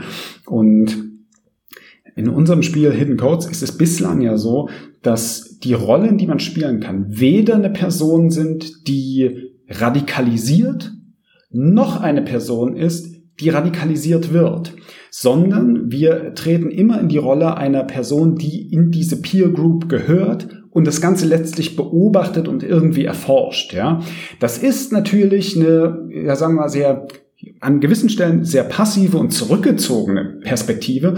Und gleichzeitig ist diese Perspektive natürlich ganz bewusst gewählt, weil wir eben vermeiden wollen, dass es am Ende durch Hate gesteuerte YouTube-Videos gibt, die sagen, hey, guck mal, wie heftig ich mich hier radikalisieren konnte oder guck mal, was ich hier alles, alles tun konnte oder so. Also letztlich ist, ist das Milieu, das Setting, das Szenario, was wir hier abbilden, schon eins, was ganz klar aus einer politischen Haltung kommt, die eben äh, Radikalisierung als etwas als etwas Problematisches ausmacht, wo wir entgegenwirken wollen. Ja. Ja, vielen Dank. Also auch hier gilt sozusagen, es hängt ein bisschen vom Kontext ab und bei sensiblen Themen eben besonders begleiten und hinschauen. Ich glaube, dass das ist nachvollziehbar, auch wenn das vielleicht in der Praxis nicht immer zu gewährleisten ist, tatsächlich so wie das jetzt in diesem Projekt der Fall war. Genau, jetzt wo wir dabei sind, wieder den Blick zu weiten und das ein bisschen allgemeiner zu betrachten. Da wäre meine Frage an dich, und an euer Team. Ihr seid ja recht erfolgreich mittlerweile, habt ihr viele Spiele gemacht, also ihr habt erfolgreich Spiele in die Schule, in den Unterricht gebracht und ihr habt einiges in dieser Zeit mit Sicherheit gelernt. Und jetzt ohne natürlich eure Geschäftsgeheimnisse preiszugeben hier, ich würde ich gerne vielleicht so eine Art Blaupause zeichnen mit dir gemeinsam, wie das erfolgreich gelingen kann und worauf man zumindest hier und da links und rechts achten muss, wenn man ein Serious Game entwickelt, von dem man will, dass es erfolgreich ist, in dem Sinne, dass es auch wirklich in der Schule ankommt und dort genutzt werden kann. Und vielleicht fangen wir einfach mal an mit dem Spiel selbst. Da hast du ja schon gesagt, prozedurale Rhetorik ist gut und vielleicht ist nicht so gut, wenn man da ein, ein Spiel hat, das irgendwie ein Spiel ist und daneben stellt man jetzt noch eine Liste mit Informationen, das ist nicht gut integriert. Also was sind da noch Aspekte, auf die man bei diesem Design achten kann, damit es günstig ist? Das ist auf jeden Fall eine, eine knackige Frage. So, da ich, ich glaube, wenn ich dann noch mal drei Minuten drüber nachdenken würde, äh, da, da hätte ich sicherlich noch den ein oder anderen Punkt. Ich glaube, ganz aus der Pistole geschossen ist es so, was wichtig ist, dass in erster Linie, wenn wir uns dafür entscheiden, ein spielerisches Format zu machen, dann darf das auf jeden Fall auch Vergnügen bereiten. Dann darf das immersiv sein, ja. Und das ist das, was wir unseren Partnerinnen auch immer wieder klar machen. Okay, Spiel bringt gewisse Vorteile mit, mit sich, aber Spiel ähm, hat eben auch eine gewisse Bedingungen, damit es damit es eben ein Spiel ist. Dann braucht es eine gewisse Freiheit. Dann müssen wir auch mitdenken, dass die Spieler und Spielerinnen in Teilen etwas machen, was wir ja eigentlich vielleicht gar nicht wollen in, in, in unserer Idealvorstellung, aber das dann doch passieren kann und so weiter. Ja, das heißt Erstens glaube ich, es muss eine gewisse spielerische Freiheit gegeben sein und ein Fokus darauf gerichtet sein, dass trotz des Serious-Charakters, dass ein gewisse, äh, gewisses Vergnügen dabei ist. Das wäre jetzt so eine, eine Design-Komponente, die ich wichtig finde. Game-Design-Komponente. Dann habe ich ja gerade Design gesagt. Uns ist es relativ wichtig, ihr müsst euch vorstellen, wir arbeiten ja sehr häufig mit Partnern und Partnerinnen aus einem, ja, sagen wir Umfeld zusammen, was jetzt nicht unbedingt gamesnah ist. Ja, Institutionen, Museen, ähm, Stiftungen und so weiter. Für die ist nicht selten das Projekt, was wir mit ihnen machen, das erste Mal so ein Games-Format. Und wir müssen oftmals klar machen oder wir möchten oftmals klar machen, wir möchten wegkommen von Papierdokumenten, die wir uns dann hin und her schicken, sondern relativ schnell in einen Designprozess reingehen. Dass wir relativ schnell dazu kommen, dass wir sagen, so sieht das Ganze aus. Das wäre jetzt die Bildsprache, so könnte die Farbgebung aussehen und so weiter. Dass äh, relativ schnell was zum Anfassen da ist, was zum Interagieren da ist, äh, um klar zu machen, wir bringen keine Broschüre raus, sondern wir bringen interaktives Format raus. Ja, das wäre ein zweiter Aspekt, der mir einfällt. Ja, und vielleicht noch ein dritter, der sich jetzt weniger auf das Design, sondern eher auf die Zusammenarbeit richtet. Und das hatte ich neulich schon mal auf dem Podium in, bei der Tagung Erinnern mit Games gesagt. Ich glaube, gerade wenn wir uns äh, an Inhalte heranwagen, die sehr sensibel sind, ja, die zum Beispiel NS-Geschichte anbetreffen, die Holocaust betreffen und so weiter, dann ist es von unglaublicher Wichtigkeit, dass wir einander da sehr gut zuhören und die Meinung des anderen oder der anderen sehr, sehr ernst nehmen. Und das gilt meines Erachtens äh, wechselseitig, ne? dass wir natürlich sehr genau hinhören, wenn, wenn Personen aus der Erinnerungskultur sprechen, wenn Betroffene sprechen, dass wir einfach da sehr sensibel sind und gucken, was geht, was geht nicht, was können wir uns erlauben, was sollten wir uns besser nicht erlauben. Gilt aber zum anderen gerade auch, auch andersrum, dass wir klar machen müssen, liebe Leute, glaubt uns, nur weil Spiel draufsteht, heißt das nicht, dass wir uns darüber lustig machen, sondern wir sind sehr wohl in der Lage, behutsam, pietätvoll und rücksichtsvoll äh, mit dem Material umzugehen und trotzdem ein spielerisches, interaktives Format draus zu machen. Und ich habe das Gefühl, ne, wenn wir jetzt so diesen Blick auf, auf das Thema Erinnerungskultur in Games richten, dass da mehr und mehr zusammenkommt und dass da eine mehr und mehr große Bereitschaft da ist und trotzdem äh, plädiere ich eben aus, aus meiner Erfahrung dafür zu sagen, ne, es braucht eine Behutsamkeit und gegenseitige Rücksichtnahme und gutes Zuhören. Ja, du sagst, man braucht Behutsamkeit und ihr arbeitet ja eben auch mit Einrichtungen, mit Bildungseinrichtungen zusammen. Das ist natürlich eine ganz andere Zusammenarbeit oder überhaupt ein ganz anderes Publikum als jetzt bei Unterhaltungsspielen, wo man sozusagen nur an Endkonsumenten irgendwo vermarktet. Hier sind noch ganz andere Dinge wichtig. Kurze Frage dazwischen. Du sagtest so, da musstet ihr auch mal signalisieren, dass ihr sensibel seid.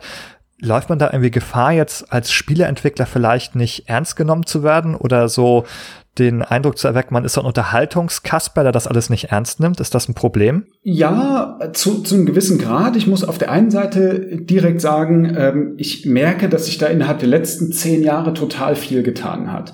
Also wenn ich früher, ich, ich jetzt nur mal völlig anekdotisch, ich war früher mal vor, vor, vor etlichen Jahren, mag es jetzt acht Jahre her sein, auf einer Tagung, da ging es um das Thema Nachhaltigkeit und da hat man sich so vorgestellt und habe ich gesagt, ja okay, na ich mache, mache Games in dem Umfeld und das war schon sehr schräg, hatte ich das Gefühl. Das war, ähm, ne, da, da, das, das konnte niemand so richtig wahrnehmen. Oder auch dieses, ich hatte vorhin das Health Game angesprochen, auch da war es so, wir haben dann mit Krankenkassen gesprochen und so weiter und da musste man wirklich ganz, ganz dicke Bretter Bretter bohren, äh, die das Medium überhaupt nicht erfasst haben als das, was es ist. Auch da mal äh, ganz anekdotisch zu dem Health Game.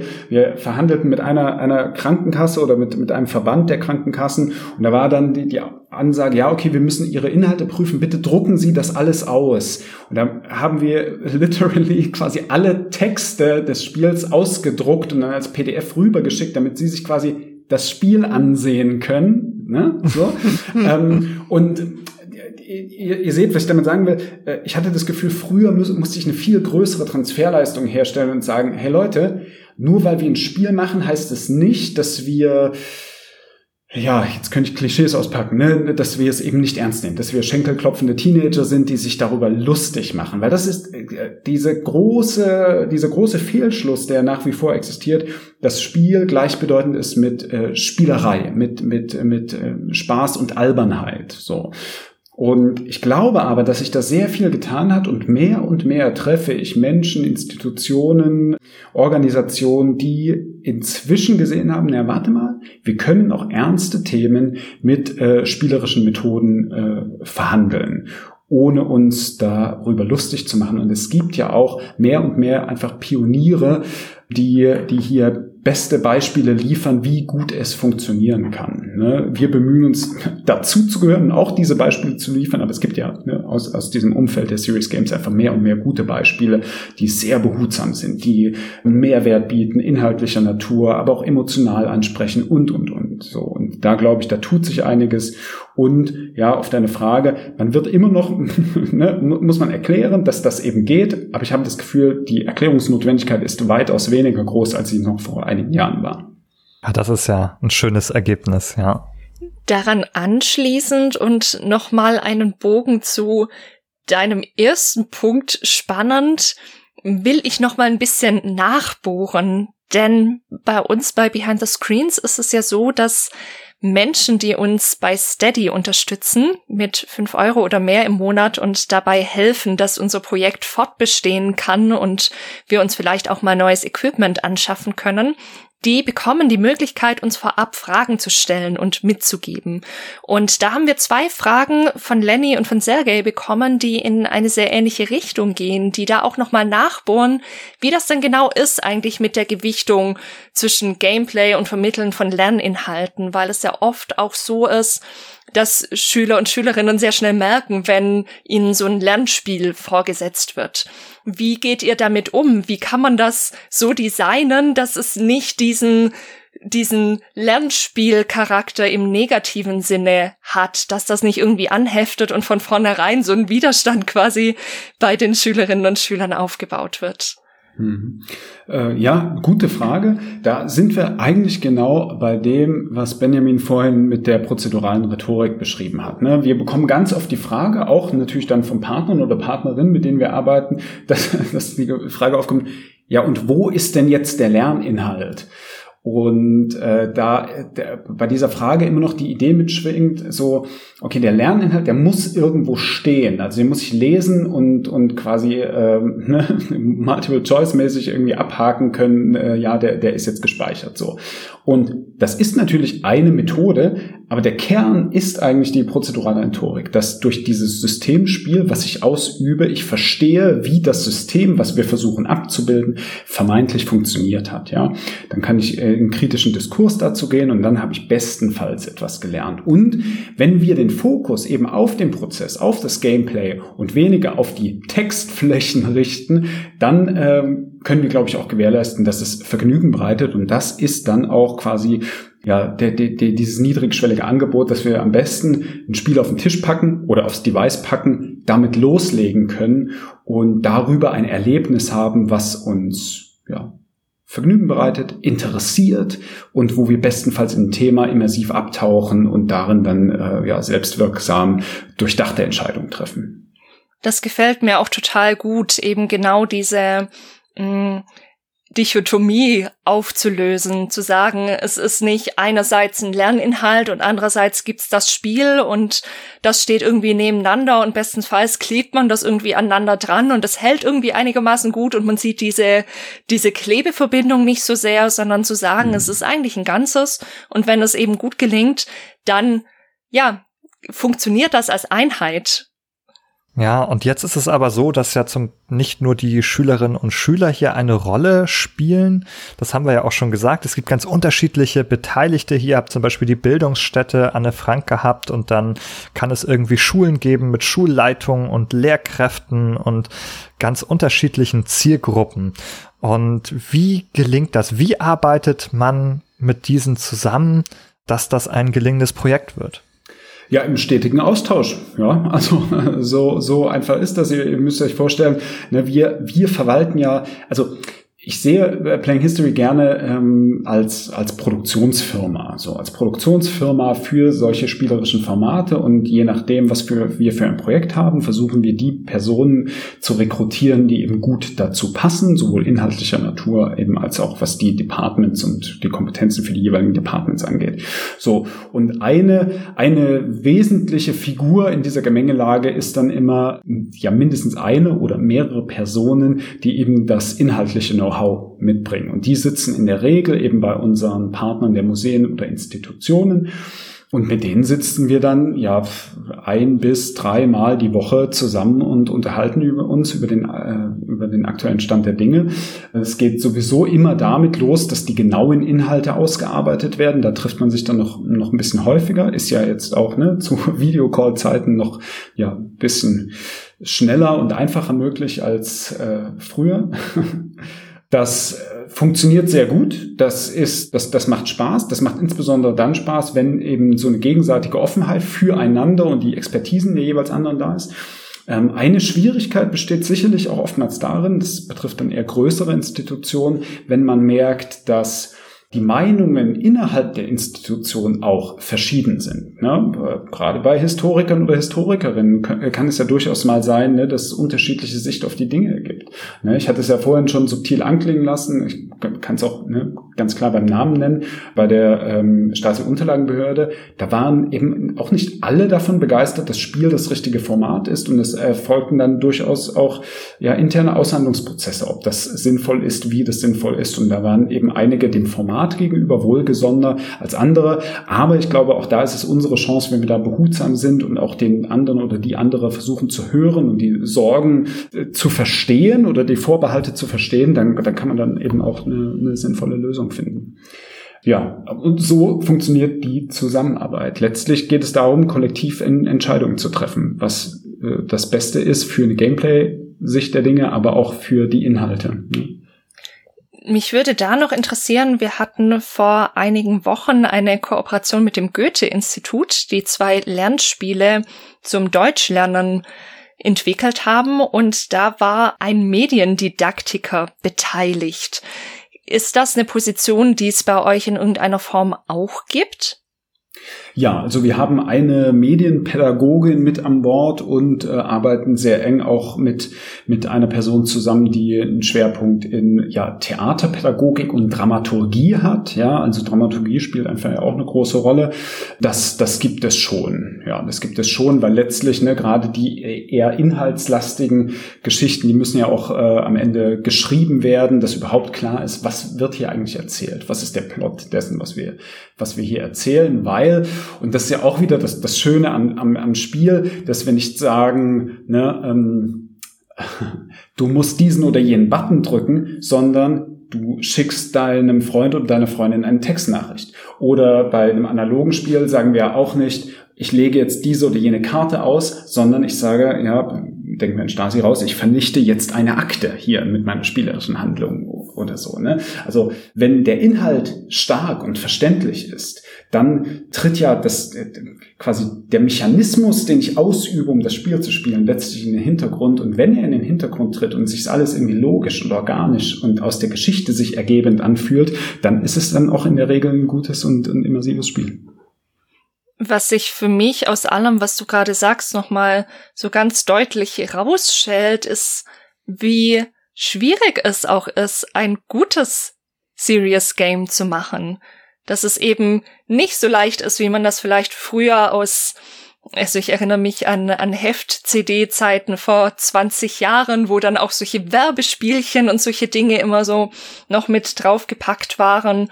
Oder vielleicht auch mal Spiele, die eben so ein bisschen Wissen zu irgendwas vermitteln wollten, um so das Gefühl hatte, da hat sich ich übertreibe jetzt ein bisschen, jemand den Nachmittag hingesetzt und mal kurz was entworfen und das wurde dann innerhalb von zwei, drei Wochen schnell mal irgendwie zusammenprogrammiert. Ich finde, es wird sehr, sehr deutlich, wie viele verschiedene Personen und Institutionen beteiligt sein müssen, wie viele verschiedene Perspektiven nötig sind und wie viele Ideen und Auseinandersetzungen damit einfließen müssen, dass da was Rundes rauskommt. Ja, das stimmt. Also gerade weil du die CD-Hefte ansprichst, ich glaube, äh, ne, wir haben ja auch heutzutage es auch mit einem viel größeren Angebot zu tun, sei es bei analogen, aber auch bei digitalen Spielen, da quasi gesehen zu werden und am besten auch wohlwollend gesehen zu werden. Ne, das, das ist jetzt nicht einfach. Und gleichzeitig, ja, da sprichst du auf jeden Fall einen Aspekt an, unabhängig von der Frage, finde ich jetzt ein Spiel gut oder nicht gut. Was auf jeden Fall der, der Fakt ist, dass das Spiel selbst und was wir ja letztlich zur Hand nehmen, ist ja wirklich die Spitze des Eisbergs, wo ja quasi sehr viele Gedanken drunter liegen. Ja, Gedanken, äh, die vielleicht, wenn man es einmal anspielt, überhaupt nicht sichtbar sind, aber bestenfalls ja doch ne, zu fühlen sind. Also sei es auf Grundlage welcher Entscheidung wähle ich hier Farben aus in dem Spiel? Welche Personen zeige ich? Welche Personen zeige ich nicht? Was sind die Parameter dieser Person? Was ist vielleicht deren Backstory, die möglicherweise nie erzählt wird, aber irgendwie drunter liegt und so weiter? Das sind ja alles Sachen, die wir mal durchdenken, mal durchsprechen, irgendwo niederlegen und so weiter, die dann eben dieses schwere Fundament des Eisbergs äh, darstellen, den man so gar nicht sieht. Deswegen freue ich mich immer über ja, diese wohlwollende Haltung der Spieler und Spieler Spielerinnen, die Lust haben, etwas zu entdecken, die Lust haben, etwas kennenzulernen und die dann vielleicht auch Sachen äh, sehen und erkennen, wo wir uns einfach sehr freuen und sagen, ah, sehr schön, das hast du entdeckt. Gut. Also, ähm, das ist immer sehr dankbar. Und äh, ja, dazu brauchst du natürlich auch ein bisschen Liebe zum Detail, Aufmerksamkeit und, und so. Mhm. Ich habe mir hier noch die Frage notiert, was eigentlich jetzt Serious Games, wie ihr sie entwickelt, dann von kommerziellen Unterhaltungsspielen so unterscheidet. Und ich hatte das Gefühl, gerade dieser enge Abstimmungsprozess mit diesen unterschiedlichen Parteien, die hier jetzt noch eine Rolle spielen dabei und dass man da eben früh etwas zeigen muss, früh ergreifbare Prototypen haben muss und im engen Austausch sein muss, das ist auf jeden Fall ein Merkmal, was hier die Entwicklung eines Serious Games ein bisschen unterscheidet. Aber vergesse ich da was? Gibt es noch etwas, wo du sagen würdest, hier ist noch ein wichtiger Unterschied bei der Entwicklung von einem Serious Game? Ja, ja, ja, schon. Also äh, man muss ja ehrlicherweise dazu sagen, dass wir bislang eigentlich, lass mich überlegen, ja, eigentlich kein einziges kommerzielles Produkt entwickelt haben, was letztlich nur auf eine Gewinnabsicht raus ist. Ja, es gibt Spiele wie zum Beispiel Wendepunkte, das kann man bei uns auch im Shop kaufen, aber das ist eher, diesen Shop gibt's eher, weil wir sagen, wir haben das Spiel und wer es haben will, kann es haben. Das ist jetzt nicht unsere, unsere signifikante Gewinnquelle. Das heißt, der überwiegende Teil der Spiele, die wir bislang gemacht haben, sind Spiele, die in einem Projektkontext entstehen, wo beispielsweise ein Museum sagt, das wollen wir jetzt machen, wir machen das mit euch und, und hier sind wir bei, bei dem signifikanten Punkt, der auch so ein bisschen unromantisch daherkommt, aber dass man sagen muss, wir, wir arbeiten halt im Rahmen eines, ne, so einem Projektrahmens, dass man sagt, hey, wir haben dafür jetzt ein Dreivierteljahr Zeit oder ein Jahr Zeit, haben dafür ein Budget von Summe X, dafür können wir einzelne Personen rekrutieren, müssen dann gucken, wer ist bereit in dieser Zeit und für das verfügbare Budget äh, da eine Leistung mit anzubieten. Und, und dann setzen wir ein, ein Projekt um das ist erstmal vom Rahmen ein Unterschied, ja, und dann eben diese, diese Gewinnerwartung. Du musst ja heutzutage, ne, wenn, wenn man guckt, wo das meiste Geld umgesetzt wird bei Spielen, dann sind es ja in, In-App-Käufe von äh, kostenlosen Mobile Games, ja. Und dort wird es ja innerhalb der letzten Jahre mehr und mehr augenfällig, dass quasi das Core-Game einen sehr kleinen Teil abbildet, aber die ganze Game Economy drumherum, quasi wie äh, nudge ich den Spieler oder die Spielerin dafür, äh, dazu Geld auszugeben, ja, einen, einen ganz signifikanten Teil abbildet, ja. Und ich sage mal so, diese Frage müssen wir uns zumindest bislang nicht stellen, ja. Mhm. Also ethisch ist man noch auf der sicheren Seite auf jeden Fall. Aber wie sieht's denn eigentlich mit eurem Spaß aus dabei? Jetzt muss ich einmal reinfragen, weil du sagtest, ja, wir entwickeln ja unsere Spiele so mit vielen Freiheiten, die unsere, die die Spielenden erleben sollen. Die sollen Autonomie und Kompetenz erfahren. Erfahrt ihr die dann selber bei der Entwicklung oder erlebt ihr euch dadurch auch als eingeschränkt, weil du sagst, wir machen so viel Projekt- und Auftragsarbeit? Also ich mu muss dir sagen, ich persönlich bin mega glücklich mit dem, was wir hier machen. Das macht einfach sehr viel Freude. Wir widmen uns einem Medium, was wir alle sehr, sehr lieben. Ne? Es ist ja kein Geheimnis, dass wir einfach auch gerne spielen. So, ne? wir, wir, wir mögen das Spiel als Format auch, sei es Brettspiel, sei, sei es äh, digitales Spiel. Und was ich so wunderbar an meinem, äh, meiner Tätigkeit finde, ist, dass wir quasi, na, wir haben eine Herangehensweise, wir haben eine bestimmte Arbeitsweise und gleichzeitig haben wir immer wieder das Vergnügen, uns mit neuen Themen auseinanderzusetzen. Ja, wir tauchen immer wieder in gewisse Themenfelder ein, treffen dabei interessante Institutionen, interessante Menschen, die einfach Experten und Expertinnen auf den jeweiligen Feldern sind. Und da sind wir unweigerlich in der Position, dass wir uns ja mit Themen auseinandersetzen, da richtig tief einsteigen und äh, ja auch klüger werden dadurch oder uns einfach auf, auf neuen Themengebieten äh, weiterbilden. Und das macht einfach sehr, sehr viel Vergnügen und, und ist cool. Klar, ne, wir haben gewisse, gewisse Themen, die wir haben wir jetzt schon mehrheitlich äh, bearbeitet. Thema DDR-Geschichte, Wiedervereinigungsgeschichte ist ja ein Thema, wo wir quasi ursprünglich herkommen. Aber wir hatten jetzt zuletzt auch ein Spiel im Rahmen der Kunstvermittlung. Wir äh, haben ein Spiel, was sich zum Thema Hate Speech, mit Thema Hate Speech beschäftigt. Jetzt gerade arbeiten wir noch mit der Gedenkstätte zu einem ganz schweren Thema äh, der Euthanasie und, und, und. Und das sind einfach, äh, da, da werden einfach, ja, ähm, äh, Wissensschätze für mich auch offengelegt, äh, mit denen ich mich vielleicht so äh, gar nicht befasst hätte, würde ich, würde ich diese Tätigkeit nicht nachgehen. Das ist eigentlich das, was, was mich so antreibt und was mir besonders Freude bereitet. Zudem, wenn ich das noch sagen darf, ich aber, bevor ich Playing History äh, mit gegründet habe, schon in einem ähnlichen Umfeld eher als Dienstleister eben gearbeitet und es macht einfach schon einen sehr, sehr großen Unterschied, ob ich für ein Thema arbeite, von dem ich selbst als Mensch auch glaube, das ist es wichtig, in die Welt hinauszutragen, oder ob ich sage, ja, ich mache jetzt ein Lernspiel, was ein, was, was zum, ja, keine Ahnung, neues äh, PKW-Modell vorstellt oder sowas. Ne? Ähm, das, da, da, da brennt eben Herz und Seele nicht so sehr dafür. Das, das kann man wohl sagen. Mhm. Ja, das ist auf jeden Fall spannend. Und ich glaube, wenn unser Kollege Nikolas heute da wäre, dann würde er daran erinnern, dass das eine ganz große Gemeinsamkeit bei euch ist mit unserem, mit unserem Podcast, dass es immer wieder darum geht, auch selber was Neues zu lernen und interessante Menschen kennenzulernen und hier einzuladen und von ihnen was zu erfahren und immer neugierig zu bleiben, also hier im Podcast und auch beim Spielen. Und ich finde, das ist uns auch heute wieder im Gespräch mit dir gelungen. Ja, bestens. Hat mich gefreut, hat, hat Spaß gemacht. Können noch Stunden reden. ja, man, man merkt, dass du für das Thema brennst und das ist total schön. Das freut mich, danke. Vielleicht können wir dich dann ja noch mit einer letzten Frage aus der Community beglücken, weil, so wie ich sehe, richtet die sich ganz persönlich an dich von Lenny. Er fragt, ob es ein Spiel gibt, ob Serious Game oder auch kommerzielles Spiel, egal, was du gespielt hast und wo du dir gedacht hast vielleicht oder denken könntest. Damit hätte ich in der Schule ein Thema aber besser verstanden. Ähm, ja, so ziemlich jedes Spiel. ähm, ja, also tatsächlich, äh, Schule ist so ein bisschen ein Trigger-Thema für mich, weil ich bin eigentlich sehr gerne in die Schule gegangen. Ich betone eigentlich, weil dieses gerne zur Schule gehen halt eher dadurch äh, begründet war, dass ich dort einfach ne, meine Freunde hatte, meine, meine Peer Group hatte und so weiter.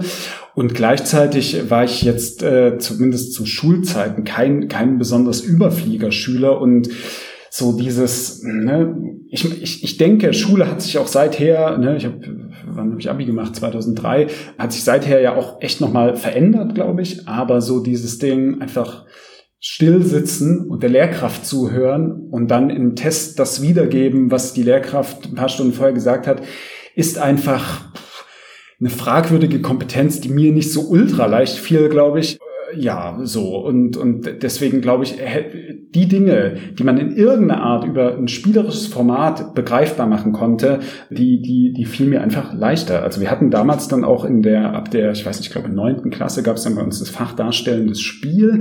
Und das zum Beispiel fand ich halt wahnsinnig, wahnsinnig cool und habe dann einfach darüber auch ein viel größeres Interesse an, an Literatur und Philosophie und, und sowas entwickelt, was mir eben das, das rein Sitzen und Lernen im weiß nicht was, Deutsch- oder Geschichtsunterricht eben nicht im vergleichbaren Maße gebracht hat.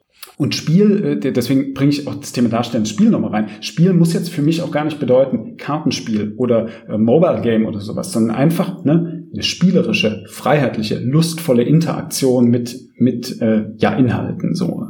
Planspiel gibt's ja auch und, und solche Sachen. All das war immer interessanter für mich gewesen in, in Schulzeiten als äh, ja, als das reine Buch und der Lehrer. ja, sehr nachvollziehbar. Vielen Dank für deine Einsichten. Wenn auch ihr Hörerinnen und Hörer da draußen nicht nur still sitzen und zuhören wollt wie früher in der Schule, dann könnt ihr natürlich auch auf unseren Discord-Server kommen und mit uns gemeinsam über diese Folge diskutieren, euer Feedback dalassen und vielleicht auch eure weiteren Fragen an Martin. Vielleicht kommt er auch auf den Server und vielleicht können wir ihm die Fragen weiterleiten. Und wenn ihr auch damit noch nicht zufrieden seid, wenn ihr umtriebig seid, wenn ihr mehr erleben wollt, wenn ihr noch mehr in Interaktion treten wollt, dann könnt ihr uns auch eine schöne Bewertung bei iTunes dalassen oder uns bei Spotify abonnieren oder natürlich auch ein Abo bei Steady für uns dalassen, das uns hilft, fortzubestehen. Eine Empfehlung fehlt hier noch in dieser Reihe. Wir sind auch auf YouTube mittlerweile. Das muss ja noch mal gesagt werden. Wir haben erst acht Abonnenten auf YouTube. Das ist ja wohl sträflich. Also möchte ich euch alle liebe Hörerinnen und Hörer darauf hinweisen, ihr könnt die Folgen auch dort hören und mit einem wunderbaren Standbild, das wir extra für euch gemacht haben, ansehen. Und lasst uns auf jeden Fall ein Abo da, damit diese Zahl nicht mehr so kläglich aussieht. Und damit bleibt mir noch zu sagen, die Jessica winkt mir und möchte ein letztes Wort. Ja, ich möchte noch dazu sagen, dass ihr auf YouTube sogar nicht nur unsere Folgen anhören könnt, sondern ihr könnt auch alles anschauen, wo wir in Bewegtbild oder an anderen Stellen schon tätig waren. Zum Beispiel ist da auch unsere Folge bzw. unser Vortrag vom Gamescom Congress anzuhören und anzusehen, den wir neulich gehalten haben zu Mental Health. Vielen Dank. Ihr könnt das ja immer nicht sehen. Wir nehmen ja immer auf und sehen uns dabei und manchmal winken und zwinkern wir uns dabei zu. Und gerade hat Jessica das einfach nochmal voll ausgenutzt hier hey. in meinen Werbeblock mit ihrem PKW, den Martin aber nicht designen möchte oder in ein Spiel nicht verwandeln möchte. in die Parade zu fahren. Aber das war super. Ich bedanke mich bei dir, Jessica, und ich bedanke mich auch bei dir, Martin. Es war sehr schön. Vielen Dank euch beiden. Ähm, hat mir auch Spaß gemacht. Danke, Martin, war toll. Tschüss. Tschüss. Tschüss.